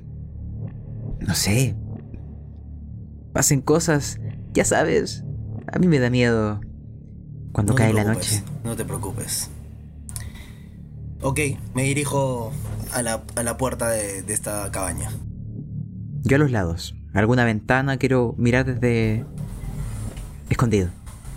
Me dirijo a la puerta y, to- y toco la puerta con fuerza. Señora Dorothy, ¿está acá? ¿Se encuentra acá? Pericles golpea fuertemente la puerta y la risa que se escuchaba en el interior de pronto cesa. Se cortan secos, dejan de escuchar a esta mujer riendo. Muy lejos de acá, en la cafetería del hospital, donde está Franz con Jules, al mismo tiempo también deja de oír esta risa que revoloteaba por todos lados en su cabeza. Al insistir Pericles en llamar y golpear, pasan un par de minutos en el que no hay respuesta. No se escucha movimiento, no se escuchó más la risa, no se escuchó nada. Hugh, que está intentando ver algo más a través de la ventana, solo se topa con estas cortinas que están impidiendo la visión hacia el interior. Nada más puedes determinar que hay una luz encendida dentro. ¿Una duda? ¿Esas ventanas se pueden abrir desde fuera? No, no son ventanas que se pueden abrir, son un marco con vidrio, son bastante antiguas. No tienen picaporte, no tienen pestillo, no tienen nada. Solo un marco con un vidrio. No hay ninguna respuesta entonces. Eh, agarro mi bat. Agarro mi bat, retrocedo y le meto un tacle a la, a la puerta para abrirla. Perfecto, usted embiste con toda la fuerza contra esta puerta bastante vieja. Esta se parte en un montón de pedazos. Prácticamente al momento de entrar del impacto con la puerta, sientes que le pusiste quizás un poco más de fuerza de la que necesitabas para, para romper esta, esta tabla que hacía la función de puerta. Entras derribando varios pedazos con el bat, miras a todos lados, pero no ves a nadie. Ves una casa completamente normal, bastante humilde. Ya podría decir que la persona que vive acá no, no contaba con muchos recursos o no es muy fanática de los lujos. Entro, entro a la casa. ¿Qué hay dentro, Pericles? Escuché ruidos. ¿Todo bien? Bueno, escuché risas con lo, lo que oímos juntos y al momento de abrirla toqué la puerta y se cayó. Y bueno, no hay nadie adentro. Al parecer no hay nadie adentro. Ya estoy comenzando a creer tus tus tus tus mundos paralelos. Ya lo estoy comenzando a creer, mi estimado. Se dibuja una sonrisa en mi rostro y quiero correr alrededor de la casa. Quiero ver si hay alguien huyendo o, o, o incluso in- hasta miro en el cielo creyendo que algo pueda volar. Digo, debe estar huyendo. Quizás no lo veo, pero debe estar ahí. Espérame, espérame un- unos minutos acá. Voy a entrar a ver qué cosa es lo que hay adentro. No, no, no. Yo corro, Pericles. Ingreso a la casa. Bien agarrado el bate en mi mano, ¿no? Y entonces Pericles, Pericles entra solo, sí. Y Hugh huye. No, no, yo quiero dar vueltas en la casa. Quiero ver si hay alguien escapando, alguien por alguna ventana, por el techo, porque si no encontró a nadie, ¿qué, qué pasa si está huyendo? Quizás sea el momento en que Hugh brille en, est- en esta situación. Das vueltas a la casa corriendo y no ves absolutamente nada extraño, no ves a nadie huyendo. Lo que sí sientes una especie de grito enmudecido de parte de Pericles de la impresión el momento de avanzar por esta casita. Y al llegar a la sala de estar, hay unos sofás dispuestos, ven a una mujer bastante deplorable su estado, que asumen que es Dorothy, aunque dudan que pueda ser ella, ya que por las descripciones que les han dado el doctor cuando les dio la dirección, lo que ven son, al parecer, restos de una mujer tirada en el sofá. Parece más un cadáver que una persona. De aquel lugar brota un olor a pudrición demasiado fuerte, a sangre y algún tipo de químico muy fuerte, como si fuese amoníaco o algún otro tipo de líquido. Pero el olor acá es soportable, al menos en comparación al aspecto que tiene esta mujer, Dorothy. Su rostro presenta diversos cortes en todas direcciones. Un espejo que está roto en el suelo intenta de alguna forma explicarle lo que pasa en este momento. De su cuello brotan varias líneas de sangre, todas provocadas por un montón de jeringas que están enterradas y que cuelgan de su cuello. Algunas vacías, otras aún contienen un líquido de color verde. Pero eso no es lo peor de esta escena. En un momento, como si el sonido viniera desde fuera de la casa, de una dirección imposible de determinar, comienzan a oír risas. La misma risa que oían cuando se acercaban a esta casa, pero como que si fuesen muchas mujeres y vienen de todos lados. Hugh, que está afuera, empieza a escuchar estas risas. Mira a su alrededor hacia el bosque, pero no logra determinar de dónde vienen. Es como que si se originaran dentro de sus cabezas pero claramente tratan de buscar un origen externo a ustedes de dónde vienen estas risas. Entre más intentan averiguar cuál es la dirección, esas risas es más difícil. Hasta que de pronto todas vuelven a detenerse. Y ese incómodo silencio solo se interrumpe por una estrepitosa carcajada de Dorothy, que empieza a reír de una forma muy exagerada quien claramente le demuestra que sí está viva. Y empieza a enderezar su mirada para mirar a quien tiene enfrente, a Pericles. Y lo mira mientras sonríe. Ante esta escena tan grotesca, necesito que Pericles me haga una tirada de voluntad. Una duda, yo escuché, para tener claro, también a Pericles eh, gritar en la casa. Sí, una especie de, de, grito, típico grito que uno da de impresión al ver esta escena, de sorpresa. De acuerdo, porque también me quiero acercar, o sea, yo me imagino a Hugh de esta manera, que mientras oía las risas, él reía junto a ellas, maravillado por este por este acercamiento al mundo que él busca. Y cuando cesaron, las extrañó, sintió pena y anhelo. Y esta risa desde la casa, como si del bosque se transportaran al interior de esta morada, lo llaman. Es como una luz y eres una polilla que va directo sin pensarlo. Así que dará la vuelta, subirá los escalones, habiendo oído a Pericles gritar, sabiendo que él no le teme a nada. Él va anhelando encontrar algo, jubiloso, emocionado. Es como un niño acercándose al árbol de Navidad. Así que también lanzaré voluntad. Perfecto. Llegar corriendo. Esta escena ves lo mismo que le acabo de escribir a, a Pericles, quien falló su tirada de voluntad. Necesito que me tire un D6 para determinar cuánto pierde de voluntad en esta tirada. Una pregunta, señor Nomo. Mi mi habilidad o mi atributo de fanático se debe de elegir antes o después de lanzar. Sí, lo puedes ocupar antes de la tirada. Ah, ya, pero es siempre antes. Es más que nada para tenerlo claro. Sí, sí, sí, tiene que ser antes. Es para usarlo en el caso de que tú quieras asegurar el éxito de tu tirada y lo haces a costa de un punto de vida. Ya. No, de momento no lo haré. Guardaré aquello. Voy a lanzar voluntad. No me acuerdo si era un éxito o no aquel número. Esto es un éxito parcial, por lo cual la pérdida de voluntad no es un de 6, sino un de 3. Yo... No sé qué dice Pericles, pero yo digo... Maravilloso. A Pericles me lo imagino siendo una persona tan confiada en sus capacidades físicas al ver esta escena. Horrible. Muy asustado por lo que le pueda. o cómo llegó esta mujer a esa situación.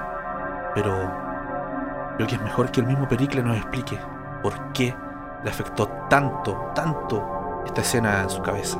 Bueno, en, realidad lo que me afecta mucho es ver a la mujer completamente ensangrentada y, y com- aparentemente muerta. Yo que he peleado contra tantos y he hecho tanto daño en, en la vida, sé que esa persona no puede estar viva.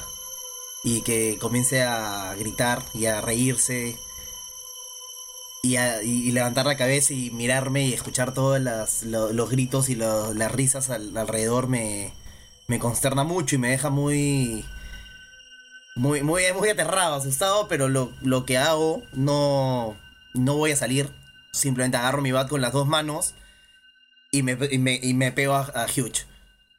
Retrocedo a donde está él. Yo doy un paso al frente y me acerco a la mujer. No te preocupes, Pericles. Déjamelo a mí. No, yo le agarro la le agarro el pecho y no lo dejo que avance. Esto no es natural, estimado. Quiero esquivarlo. Es, es- es- esta escena es muy Yo quiero acercarme a la mujer. esto está fuera de lo, de- de- de lo que No. estamos buscando. No, Pericles. La mujer tiene una mirada intermitente entre ustedes dos, una sonrisa que no se le borra del- de su cara. Mira primero a Pericles, luego a Hugh, y luego a Pericles, y luego a Hugh, los mira a los dos, con una cara de risa tan al punto de, de- si no fuese por todo lo demás que les describí, sería una sonrisa perfectamente contagiosa. Pero no, no es contagiosa. ¡Ay, diablos, Pericles! Está, o sea, se le ve que es una... No, no te acerques. ¿Y, y qué reacciona? ¿Solamente se ríe con, hacia nosotros? O sea, ¿se ríe de nosotros o, o vemos que tiene algo de que se le puede hablar? Se ríe como si le estuviesen contando chistes al oído y los mira a ustedes como riéndose y mirando porque ustedes no lo entienden. Dorothy, Ah, señora, eh, eh, ¿de qué se ríe? Yo también escuché las risas. ¿Es usted Dorothy? Suéltame, Pericles. Ella continúa riéndose. yo, yo soy Dorothy. ¿Me andaban buscando? Sí. ¿Qué tiene ahí en el cuello? ¿Qué es esa cosa verde? Esto. Esto es la medicina bendita. Él me la dio. Él me dijo que lo ayudara. Y lo hice. Los maté a todos. Miro a, Pelic- a Pericles un poco más sombríamente y trago así como saliva. ¿Y ¿Quién es él? Él, el que nos va a librar de esta plaga que son, que son los humanos. Él, él me dijo que les inyectara esto. primero, primero fue eh, el que vendía armas, después eh, el que talaba los árboles y el último, eh, el que mataba animales. Ahora solo, solo hay que sacarlos para que él venga. Pericles, Pericles. ¿Ves? ¿Ves? ¿Ves? Van por los cuerpos, los marcados. ¿Y tú por qué te, los, te lo has inyectado, Dorothy? ¿Por qué te has puesto ese, ese medicamento, si sabías? Dorothy. ¿Inyectarme? ¿Inyectarme qué? ¿Por qué estás así? ¿Quién te ha hecho esto? ¿Quién te ha cortado todo, toda la cara y te ha puesto las, esa medicina?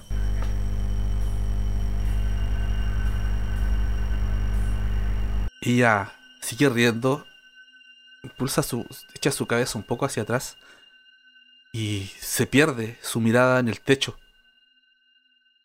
Su sonrisa aún no se borra su cara, pero su mirada está clavada en el techo.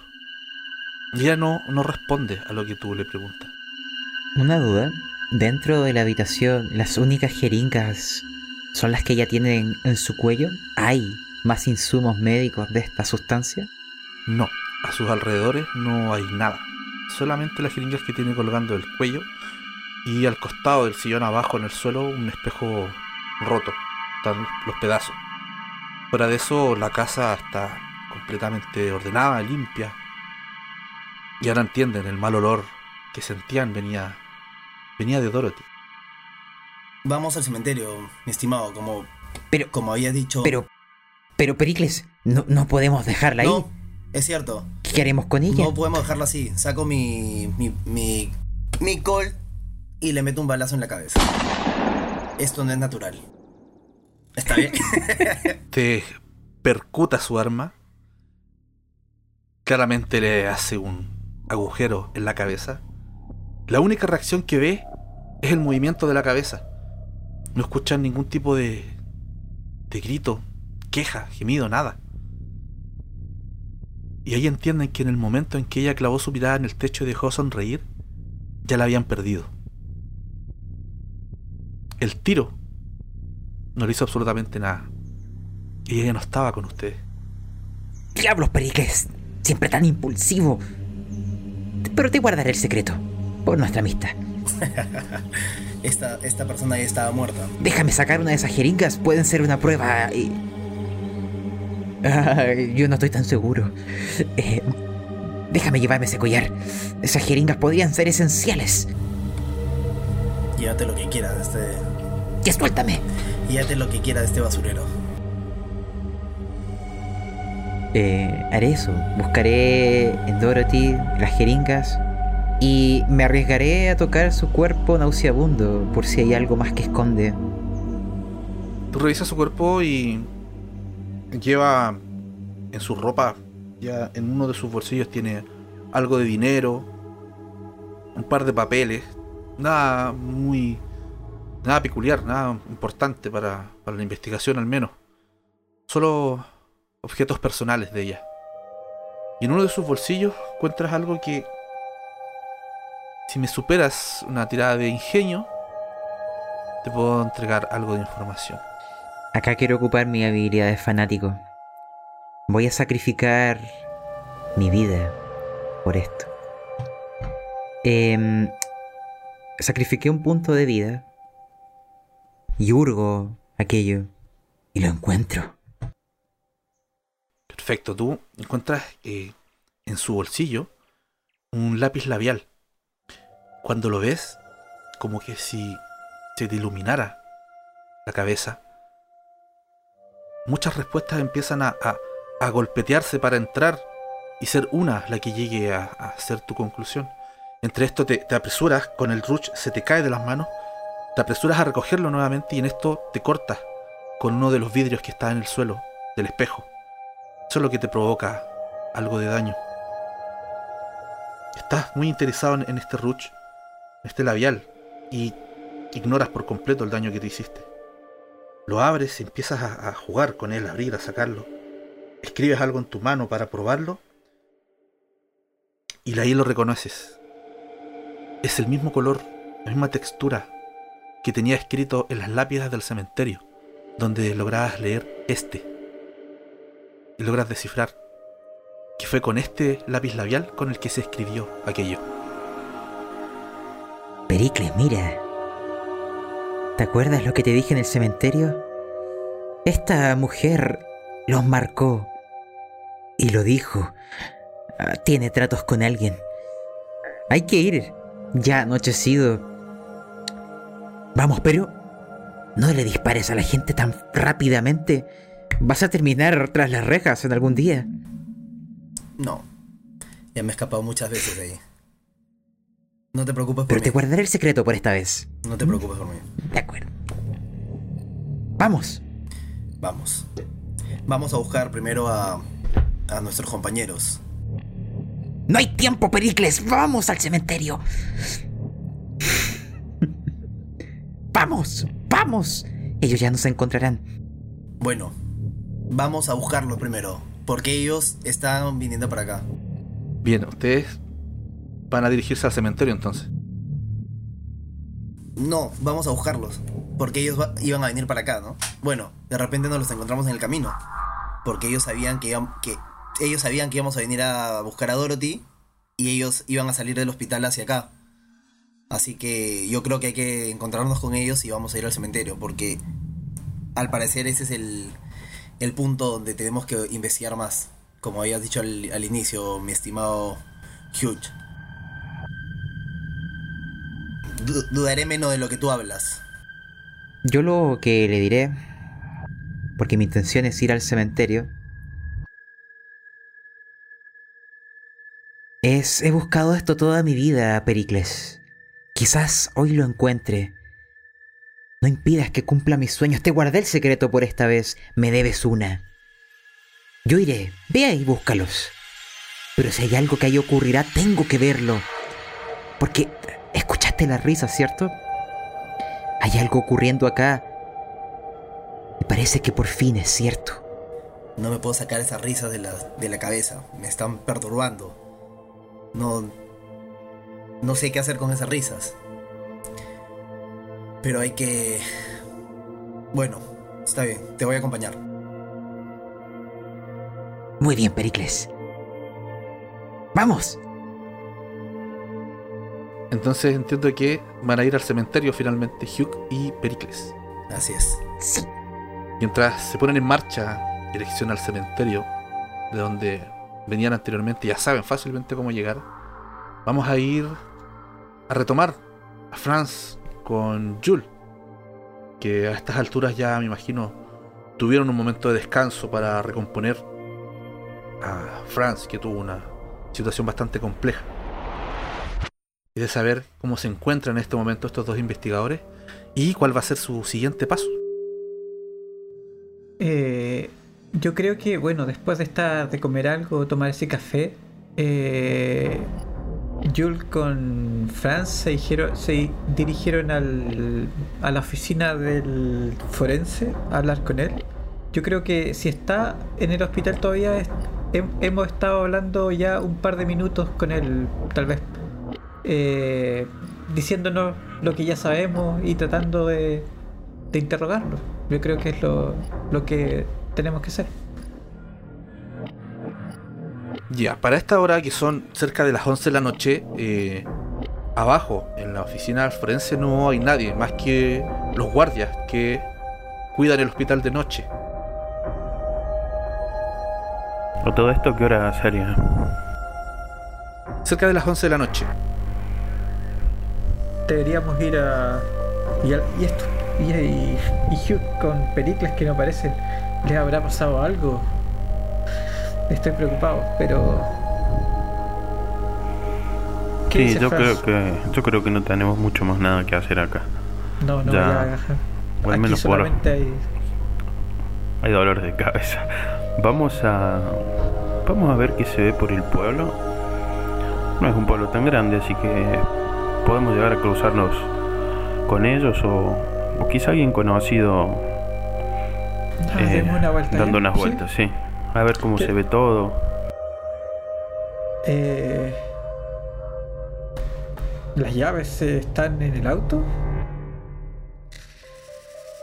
¿O se las, o se las quedó Pericles?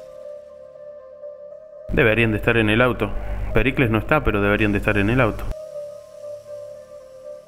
Pregunta, ¿Pericles se llevó el auto?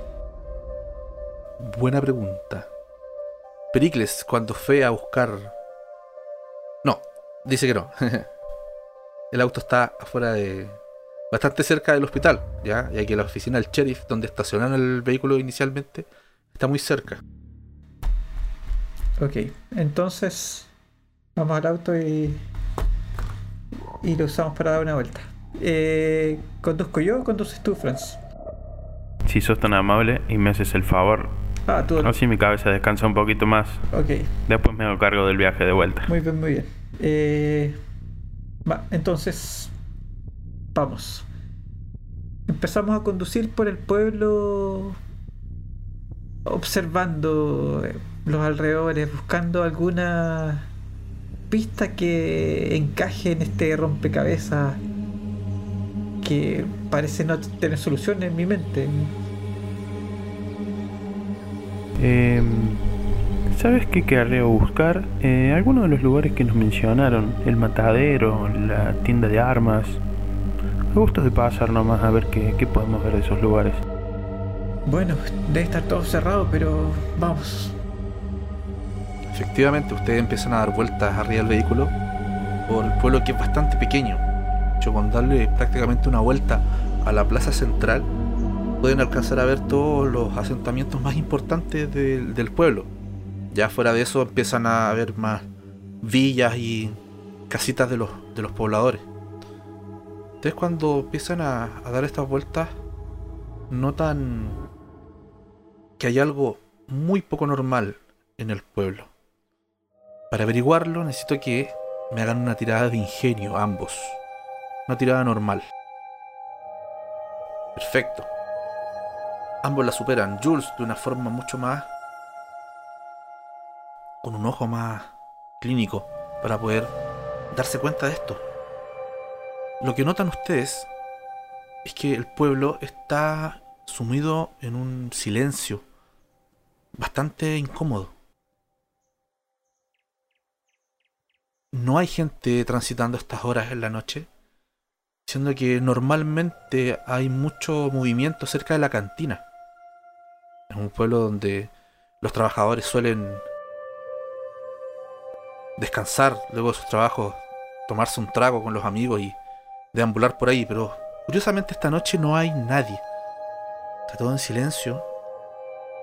Para ser una noche de verano tan calurosa, sienten algo de frío. Una pequeña brisa que recorre. Pareciese que se mueve a voluntad. A veces la perciben. Todas las luces están apagadas de las casas, de el aserradero que está cerrado, el matadero, todo. Parece que el pueblo completamente se fue a dormir, literalmente.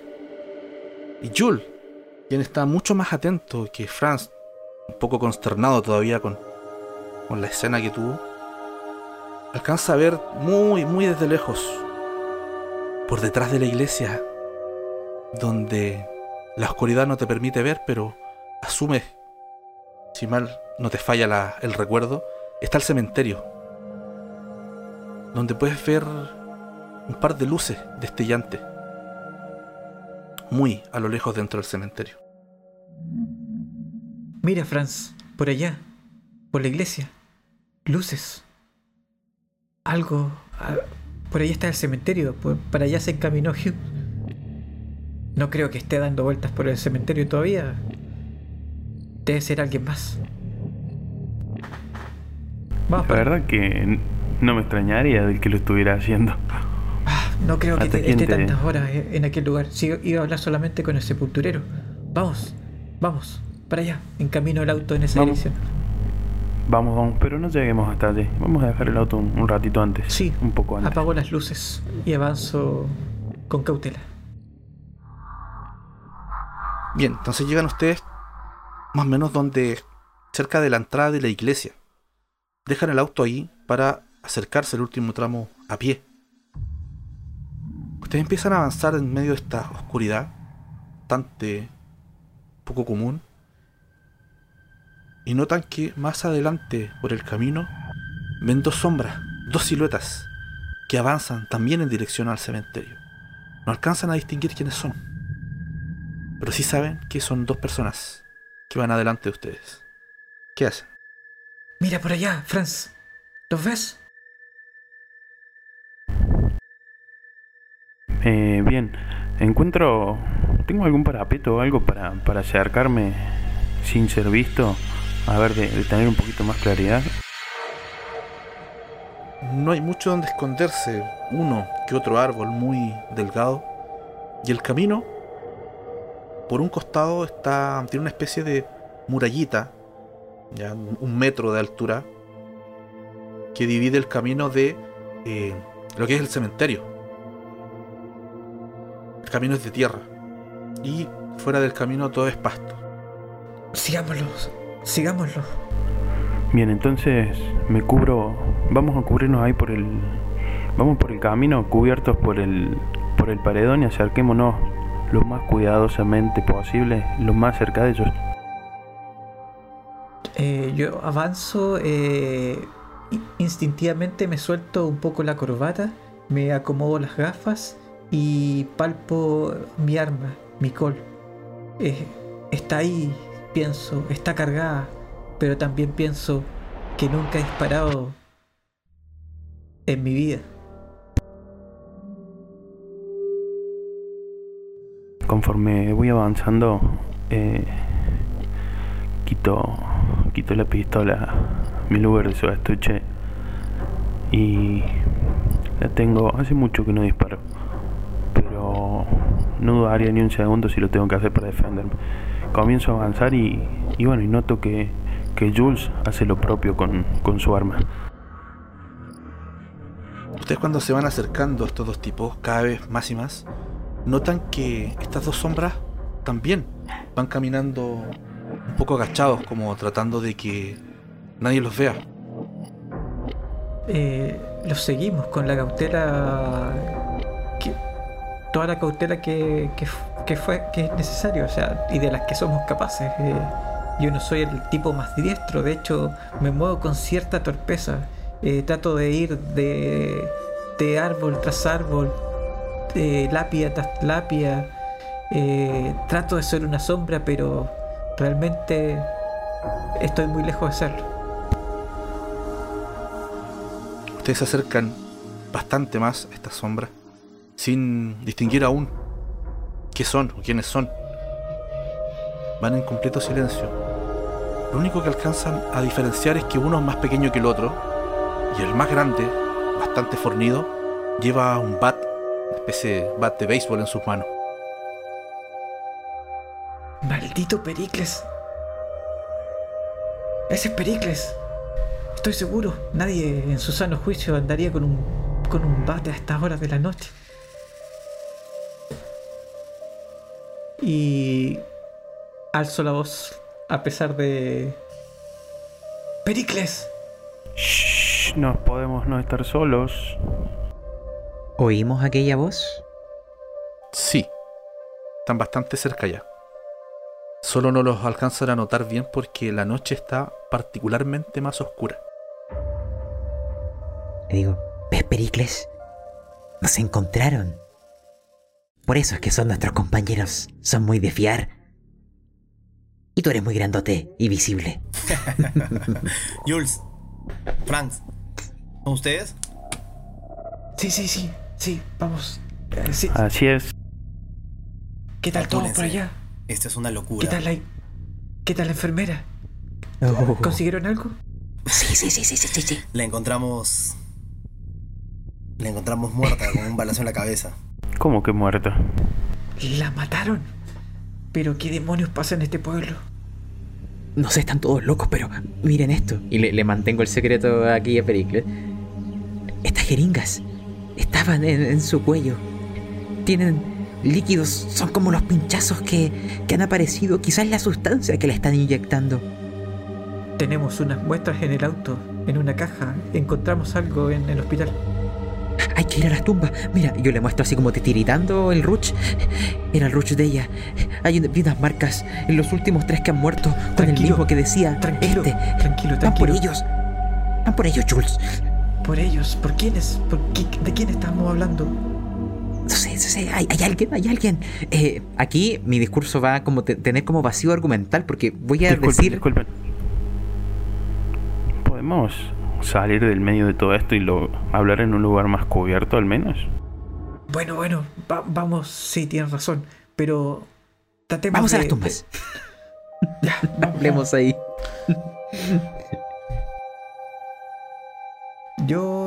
en el trayecto le explico en susurros que los informes estaban cambiados. También les hablo de lo, del hallazgo de, estas ropas, de este casillero ensangrentado con esta frase que yo no entendía de qué se trataba, de las jeringas, de los frascos. Le hago un breve resumen en el trayecto. Bien, entonces ya reunidos los cuatro investigadores, se ponen al tanto de lo que investigaron cada uno por separado. Hacen sus propias conclusiones. Y cuando están en medio de esta conversación, estas luces destellantes que vio Jules desde el paseo en el vehículo, ahora logran distinguir qué es lo que son. Ustedes ven las antorchas a lo lejos en, en medio del cementerio. Ven también personas con capuchas. La noche de repente parece muy nublada y, más oscura de lo que se hab- habían notado anteriormente. No hay luna ni viento. De repente entre su conversación no se dieron cuenta en qué momento, pero de repente desapareció el viento y el silencio se hizo tal que lo único que oyen en este momento son sus propias respiraciones. Ustedes se acercan al lugar donde ven estas llamas, distinguen a un sujeto al centro de todo, al parecer dirigiendo lo que parece ser una ceremonia. Acompañándolo pueden ver la silueta de otros seis sujetos, dos de ellos considerablemente más bajos que los demás. Estos están uno a cada lado del tipo que está al medio.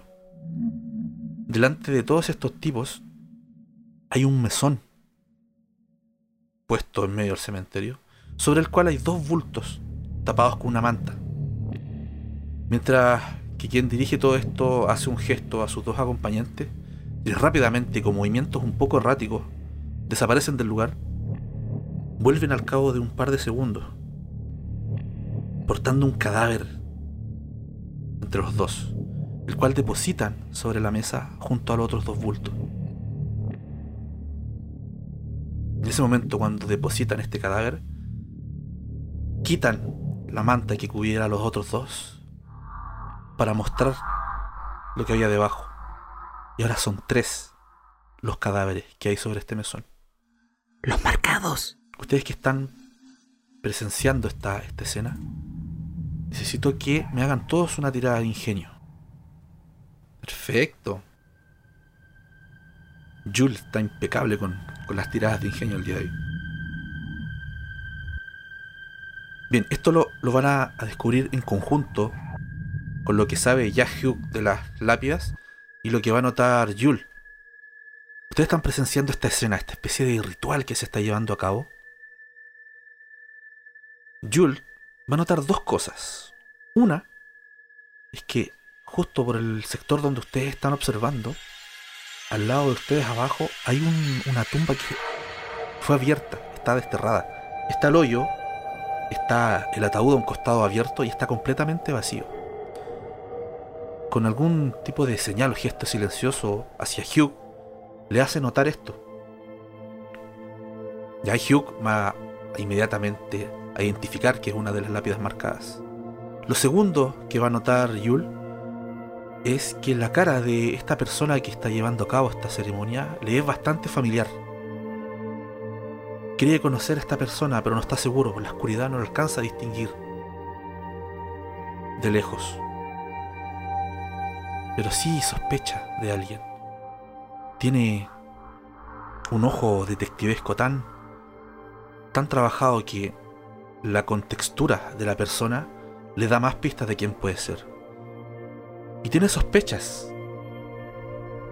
No muy claras, pero al parecer es el cura el que está llevando a cabo este ritual. Yo lo digo en voz alta.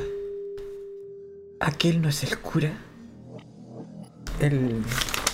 el padre. Noah? ¿Noah Mitchell?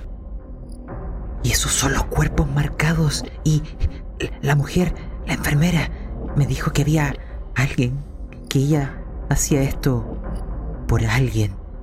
Debe ser él. Debe ser él. Por el cura, pero esto es muy extraño. Acerquémonos un poco más. Va- vamos con cuidado.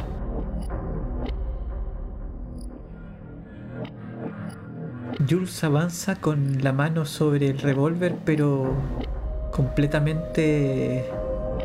eh, o sea, desorientado en este cementerio. Mm, A diferencia de Hugh, o no, no había estado en este lugar y, y teme tropezarse en, en las tumbas. Va con, con mucho cuidado. Yo desenfundo mi cuchillo. Siento que esta vez debo tener que protegerme a mí mismo. Y le susurro además algo a Pericles. Pericles, antes fuiste muy violento. Ahora tienes que ser el doble de violento. Eso es lo que esperaba. No te preocupes, pero lo único malo que son muchos. Yo podré contra cinco. Ustedes ayúdenme con el otro. No esperaba menos. Franz, Que nadie toque a la cabeza. Ese dejémoslo para el final. A alguien le tenemos que hablar. ¿Tienes un arma, Franz? Así es, acá la tengo lista. Lista para cuando necesite ser usada. Miro hacia los alrededores. ¿Veo a alguien más? ¿Algún acceso? ¿Alguna antorcha? ¿Algo? ¿A cuánto estamos del ritual? Están, están a unos escasos 20 metros del lugar del ritual. Debido a la oscuridad, eh, ellos no los pueden ver, pero ustedes sí pueden ver a ellos por las antorchas que tienen a su alrededor. De repente ven esta persona, se quita la capucha de la cabeza y ahí terminan por darse cuenta todos, efectivamente, es el cura Noah Mitchell quien lleva a cabo esta ceremonia. De un costado de su cintura saca lo que es una especie de cuchillo ritual. Y con un gesto bastante ceremonial, se acerca a uno de los cadáveres y le empieza a hacer cortes en el pecho, formando alguna especie de figura. Mientras dice en voz alta, Audire, domine, soluciones recipere, et et plaga finem. Y ven como empieza a emitir una especie de luz muy, muy tenue del cadáver del primero. Él sigue repitiendo estas palabras, mientras empieza a acercarse al segundo cuerpo. ¿Qué van a hacer? Evidentemente entiendo la lengua. Entiendo que es latín. Sí, efectivamente entiende la lengua. Usted al entender esta lengua le voy a dar esta información. Puedes reconocer lo que él está diciendo. Te lo voy a dejar en el chat de Discord. Mm, hay que. hay que detenerlos. Ese. es él. Es el del que hablaba la enfermera. La persona que. que atacó a Dorothy. O que ayudaba a Dorothy. Pero ¿de qué plaga habla? Habla de una plaga.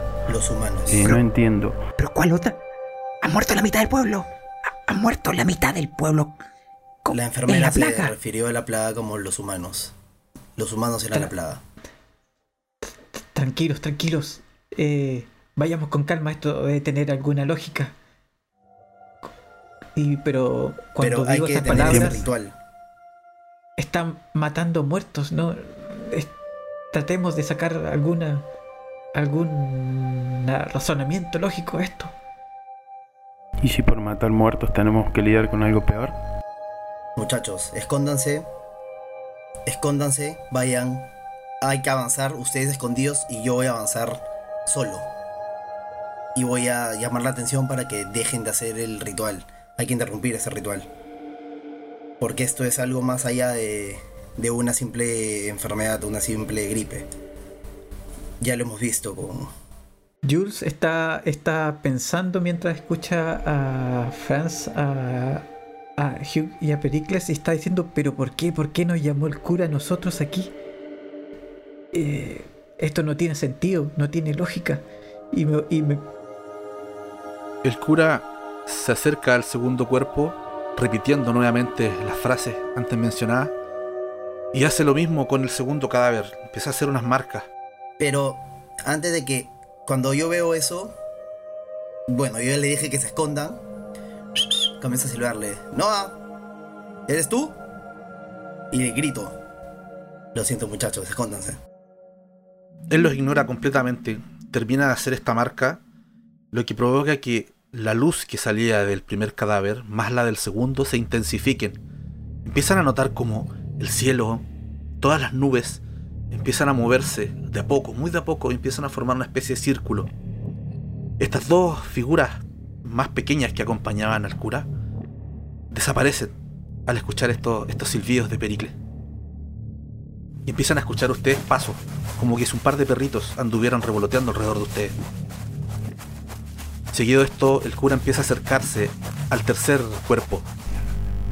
Me concentro en el cura. Hay que detenerlo de alguna manera y no podemos desperdiciar munición. Yo después de un de ese breve de, de, de mis dudas, eh, yo le disparo al, cura. Le disparo. No, no, ya no, no puedo dudar más. No puedo dudar más. Disparo al cura. Yo también quiero ir a actuar. Eh, yo me quiero acercar. Cuando dijiste que se oían los perros, aquellos cuentos que mencioné empiezan ahora a parecer para mí tan reales. Y aquel cuchillo ritual me recuerda al mío, pero parece que el de él es real. No solo quiero acercarme para ver lo que ocurre, sino para aprender de lo que hace y entenderlo. Yo voy desesperado, riendo, feliz y con un cuchillo en la mano.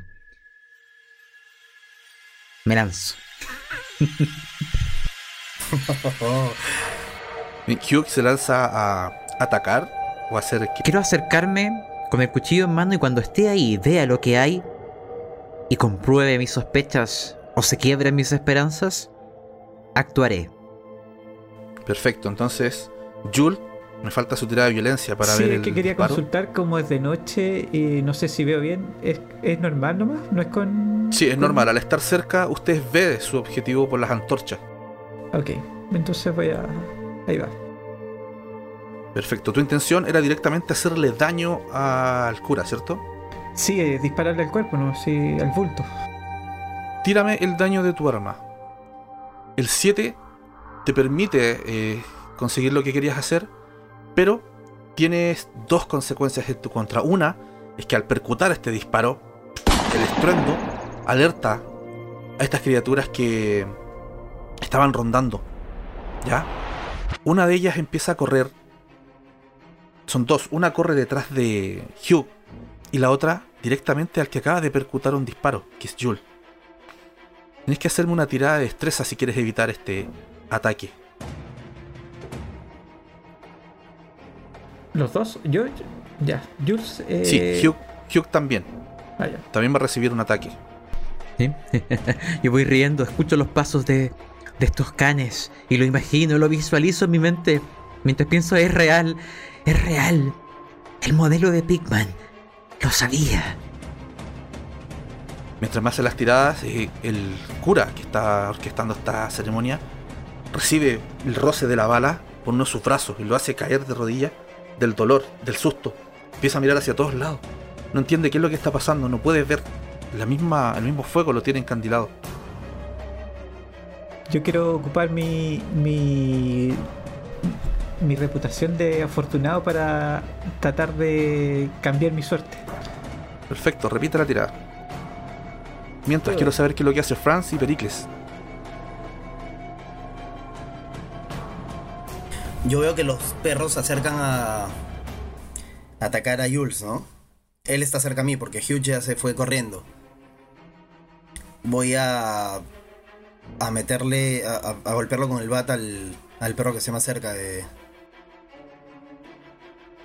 Más cerca Sí, de sí. nosotros, ¿no? Violencia, Violencia, exacto. ¿no? ¿Y Franz?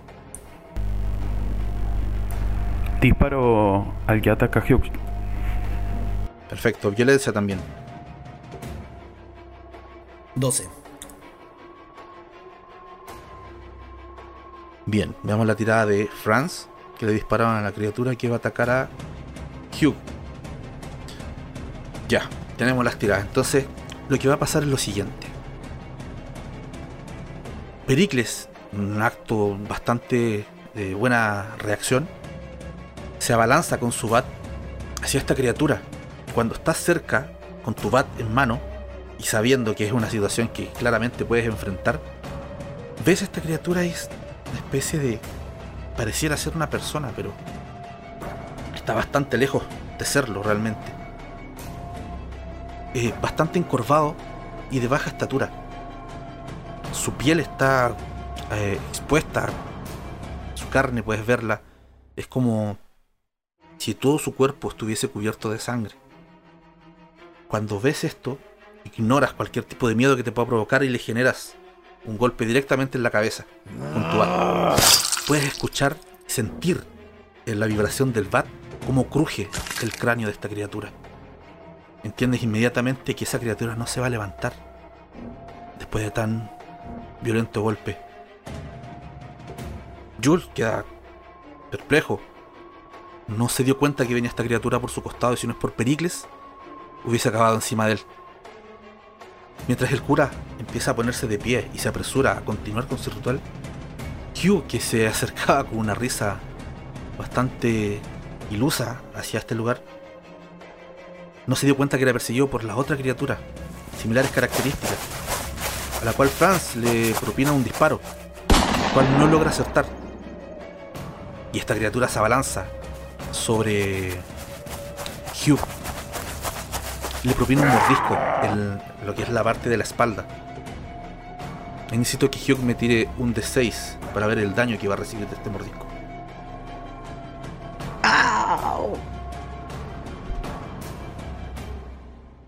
¿Una duda? Lo veré. No, él está en este momento colgado de tu espalda y te está roñendo el- la parte trasera de tu espalda, el hombro, entre el cuello y tu hombro. Te está mordiendo. No sé si puedo intentar hacer algo. Sí. Primero ven como el cura se precipita con su cuchillo y empieza a empieza a hacer la siguiente marca en el último cadáver. Y en cada segundo ustedes ven como las luces que salen de estos cuerpos empiezan a iluminarse cada vez más y más.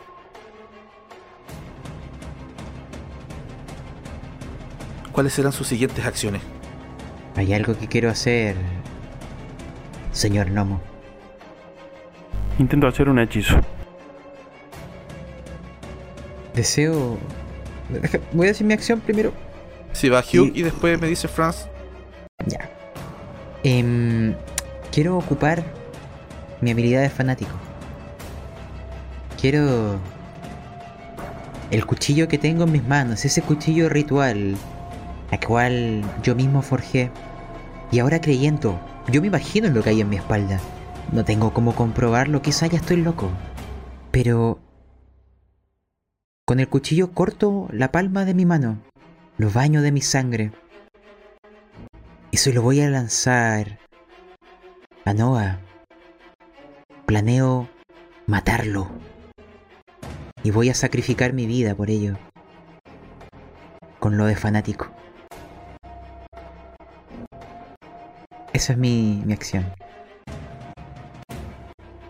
perfecto, entonces vas a sacrificar todos tus puntos por esta tirada, por esta, esta movida extrema. Sí, voy a bajar otro más. Ahí está. Me bajé un punto. Ahora estoy en 8. 8 tope. Eh, yo pronuncio palabras que yo mismo me invento. Pero lo lanzo. Diciendo... ¡No! ¡El último no! Y ahí me imagino cayendo al suelo con esta criatura mordiéndome la espalda.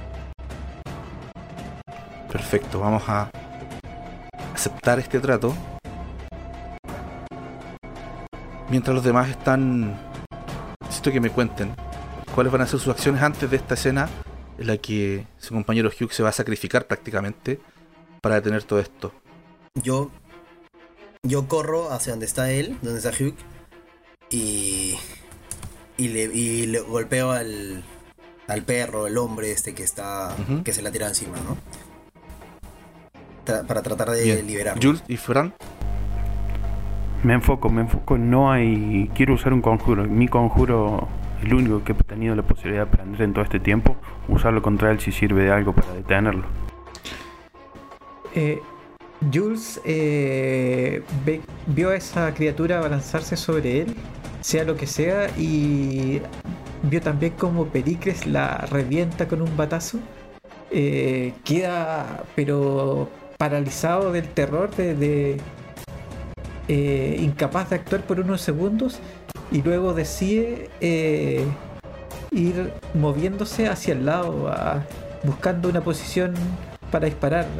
Inconscientemente está alejándose, alejándose del grupo, eh, no alejándose del, del, cura, sino rodeando el lugar del ritual para, para tratar de cortar alguna vida. Eso es lo que piensa en su mente, pero por dentro está francamente aterrorizado. Bien. Esto es lo que va a suceder. Hugh, que iba camino al lugar del ritual, ya a una distancia bastante cerca, enfoca todos sus esfuerzos en lanzar su propio cuchillo ritual hacia el cura, al cual el cuchillo le da certeramente en un sector al costado del cuello.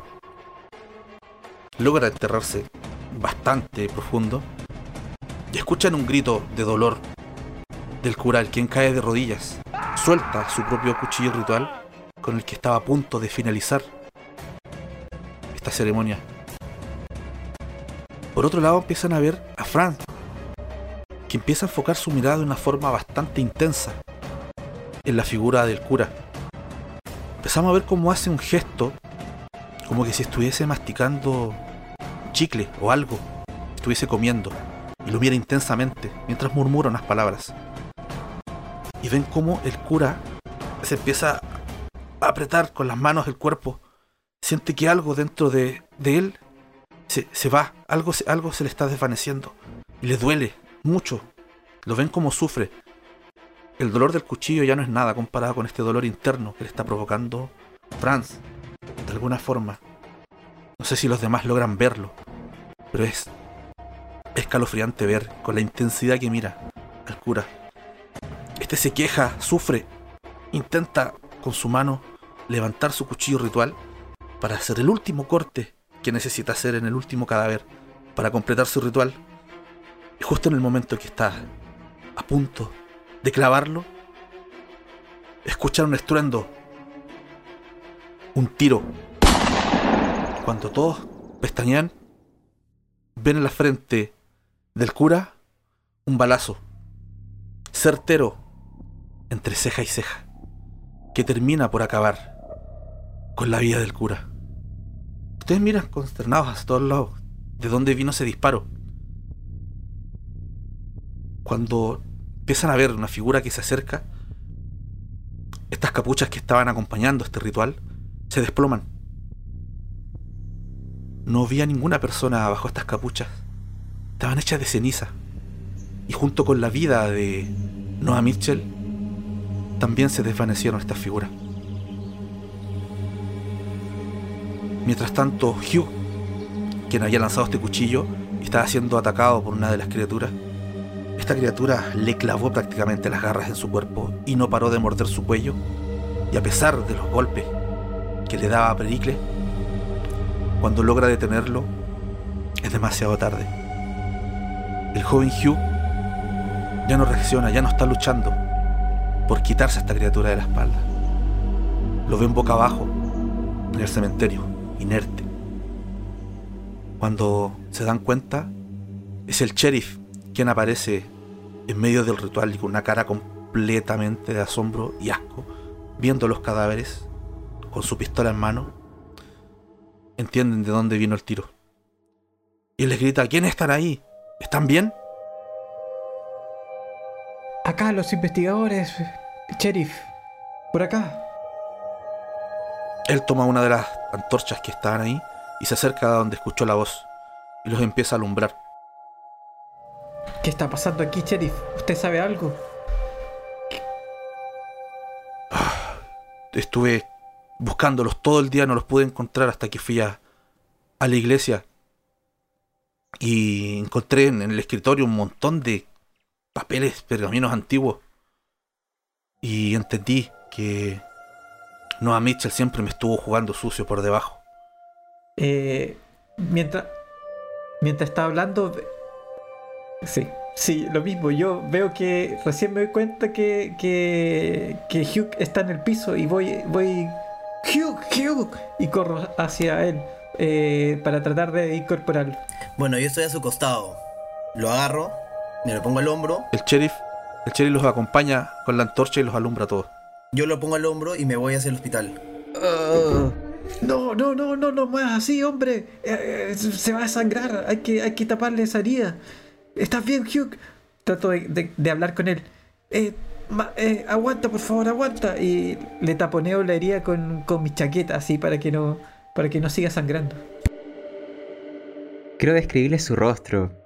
Hugh está sonriendo, contento, incluso riendo tal cual como hace un momento estaba la enfermera, Dorothy.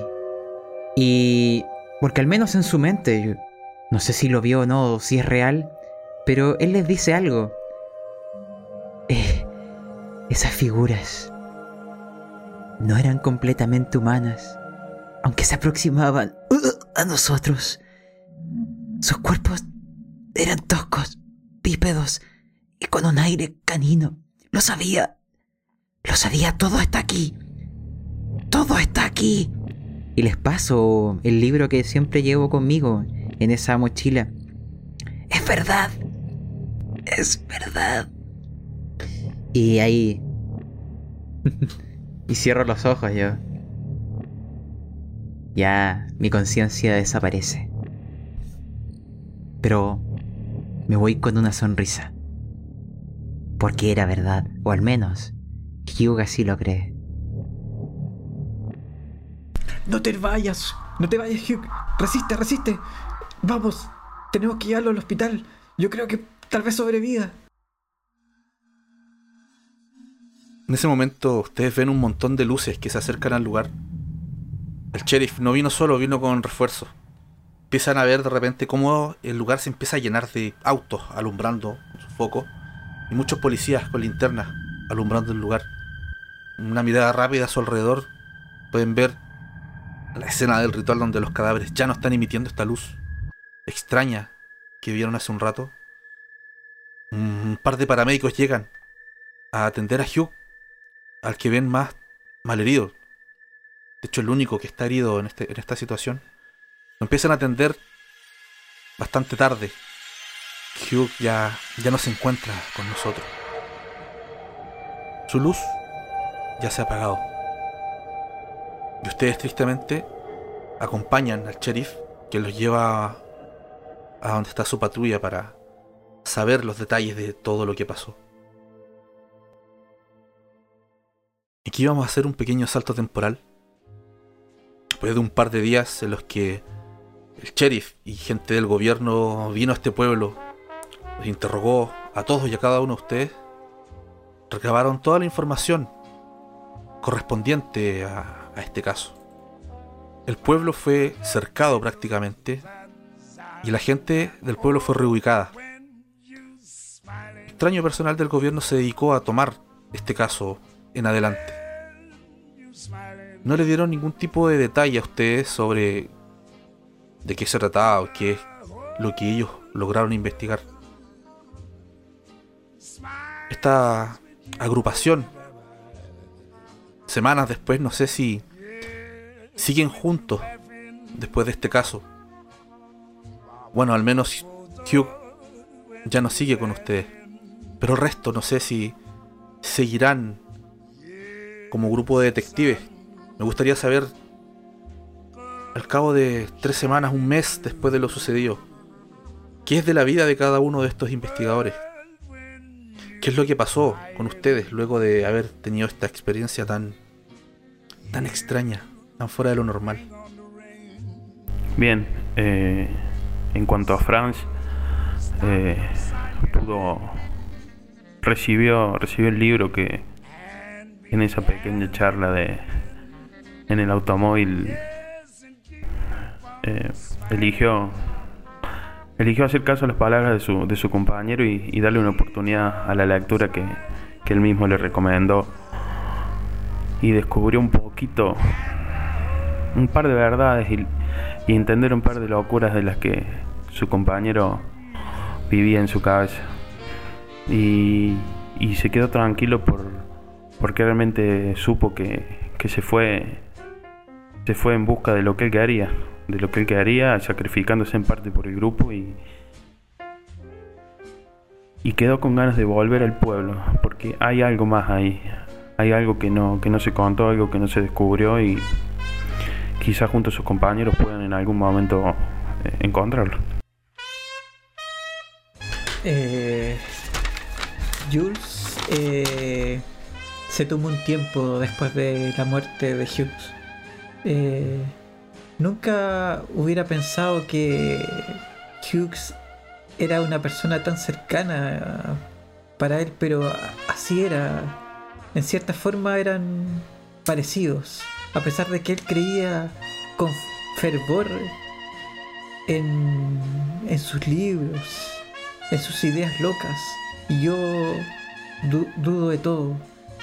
Eh, sin embargo, su ausencia me parece algo algo que dejó un vacío. Eh, esos días, eh, al igual que al igual que Franz, eh, también me compré el libro Ratas en las paredes que me había recomendado Hughes. Lo leí, lo leí con interés, pero pero solo encontré más más terror, más tristeza en, las palabras. No me fueron de ningún consuelo. Estoy frente a mi escritorio. He escrito una pieza musical a la cual he, titulado Danza Macabra. Una pieza a la que le faltan algunas notas. Y para, para esas notas no he seguido la lógica como en mi, mi, mi racionamiento habitual. Más bien he tomado el dado que usaba Hughes, Hughes y, lo he lanzado y he colocado las notas donde el dado me decía. Así he ido rellenando las últimas partes de esta partitura hasta el final. Y así he finalizado esta, esta danza macabra que he titulado. Y estoy ahí, frente a mi escritorio, mirando por la ventana hacia la oscuridad una, hacia una oscuridad que se me hace hoy en día muy insondable. Bueno, a diferencia Pericles, él se toma un tiempo y se va a un exilio porque está muy molesto con Hughes y con él mismo porque él le pidió de que se mantuviera alejado de todos que, que, él iba a que yo iba a ser el que los cuide y optó por irse corriendo a buscar su destino. Y molesto conmigo porque no pude protegerlos, ¿no? Proteger a, él y a los demás de, nuestro grupo. Pero sobre todo a él. Entonces ahora, lejos de la escena en el pueblo de Brunswick, donde lamentablemente perdimos al joven Hugh y ya fuera de personajes, quisiera saber cuáles son sus alcances sobre la partida de hoy, las palabras de don Pablo, de todos, palabras al cierre de esta sesión. Escucha, a ver, es que me tomar la, la palabra. dos cosas. Uno, esto fue por lo de ayer, Brian. ¿ah? que ayer Brian, su personaje murió en una de mis partidas. Estamos, ¿eh? empatando. y, y lo otro sería como palabras para los investigadores, que es, a ver cómo podríamos decirlo, que hay gente que se encuentra con estas verdades, algunos huyen de ellas, otros se las guardan, algunos aprenden a vivir con ello.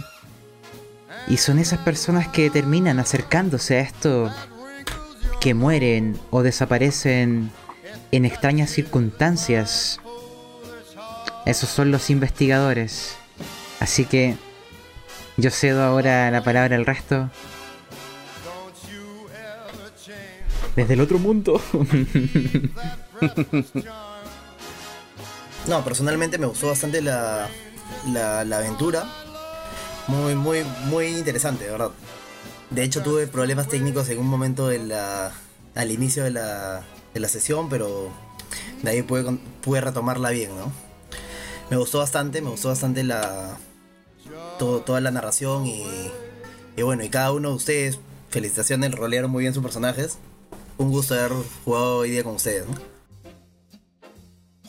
Sí, a mí me, me gustó, me gusta el ambiente que sea en Ratas en las Paredes, me gusta eh, eh, la simpleza de- del sistema, esta cosa de, de una tirada que resuelve muchas cosas, la escena, o sea, el turno y todo eso. Eh, me gusta esto del descenso a las locuras, solo que a mi personaje no le tocó mucho en este en, en esta sesión, porque al final creo que mi personaje fue el que menos se enteró de, de muchas cosas, porque eh, como que le faltó profundizar a mi personaje. Creo que, pero en general me, gustó harto, ah, me gustó, pero quedé como medio colgado así. ¿Qué pasó realmente mis compañeros? Porque mis pa- compañeros se, ve, se vieron realmente realmente es como que le afectó a mí como que obviamente me afectó la muerte de Hughes y bueno lo que pasó al final pero pero que como qué realmente pasó aquí no no no entendí nada ¿sí? Eh, y, y- Claro, Jules estuvo un poquito más alejado de, las de las escenas con mayor... Claro. Y, y como que me quedé, quedé con ganas de, de profundizar en, en esto. Me quedé como, como con ganas de jugar más. Habrá momento para eso más adelante. Hay más podcasts, hay más ratas en las paredes a futuro. Yo creo que todos nos quedamos con un poquito de ganas de volvernos más locos. La verdad, eh, excelente la ambientación, excelente primera experiencia en este tipo de, de ambientaciones y en la modalidad de juego, ¿no? Eh, un, dio un vuelco la, la trama a lo que yo venía pensando y genial, genial. El sacrificio del compañero, eh, Pericles que barrió con todo lo que tenía a su paso. Jules, un profesional en, su área. Él no se volvió loco, él hizo su trabajo como buen detective que es.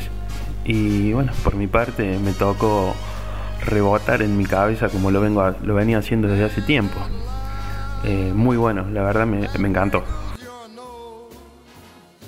Excelente. Me alegra mucho que le haya gustado su primera su primer acercamiento al rol online.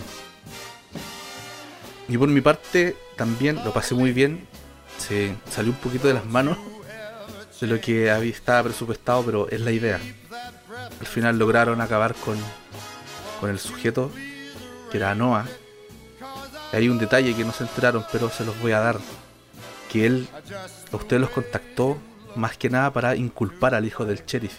Alejar al sheriff que lo tenía encima ya que él trabajaba junto con él en el despacho y necesitaba algo de espacio y tiempo para poder preparar su ritual ya que tenía a sus víctimas listas para invocar al efímero. Sheriff se dio cuenta a tiempo así que llegó a salvar el momento y ayudarlos a finalizar eso.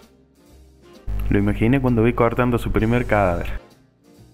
Sí, yo- la verdad es que yo pensé que este compadre nos quería sacrificar a nosotros también. Una cosa así me estaba imaginando al final, no sé qué, para qué no había llamado al pueblo. así. Bien chicos, por mi parte les quiero agradecer la buena onda.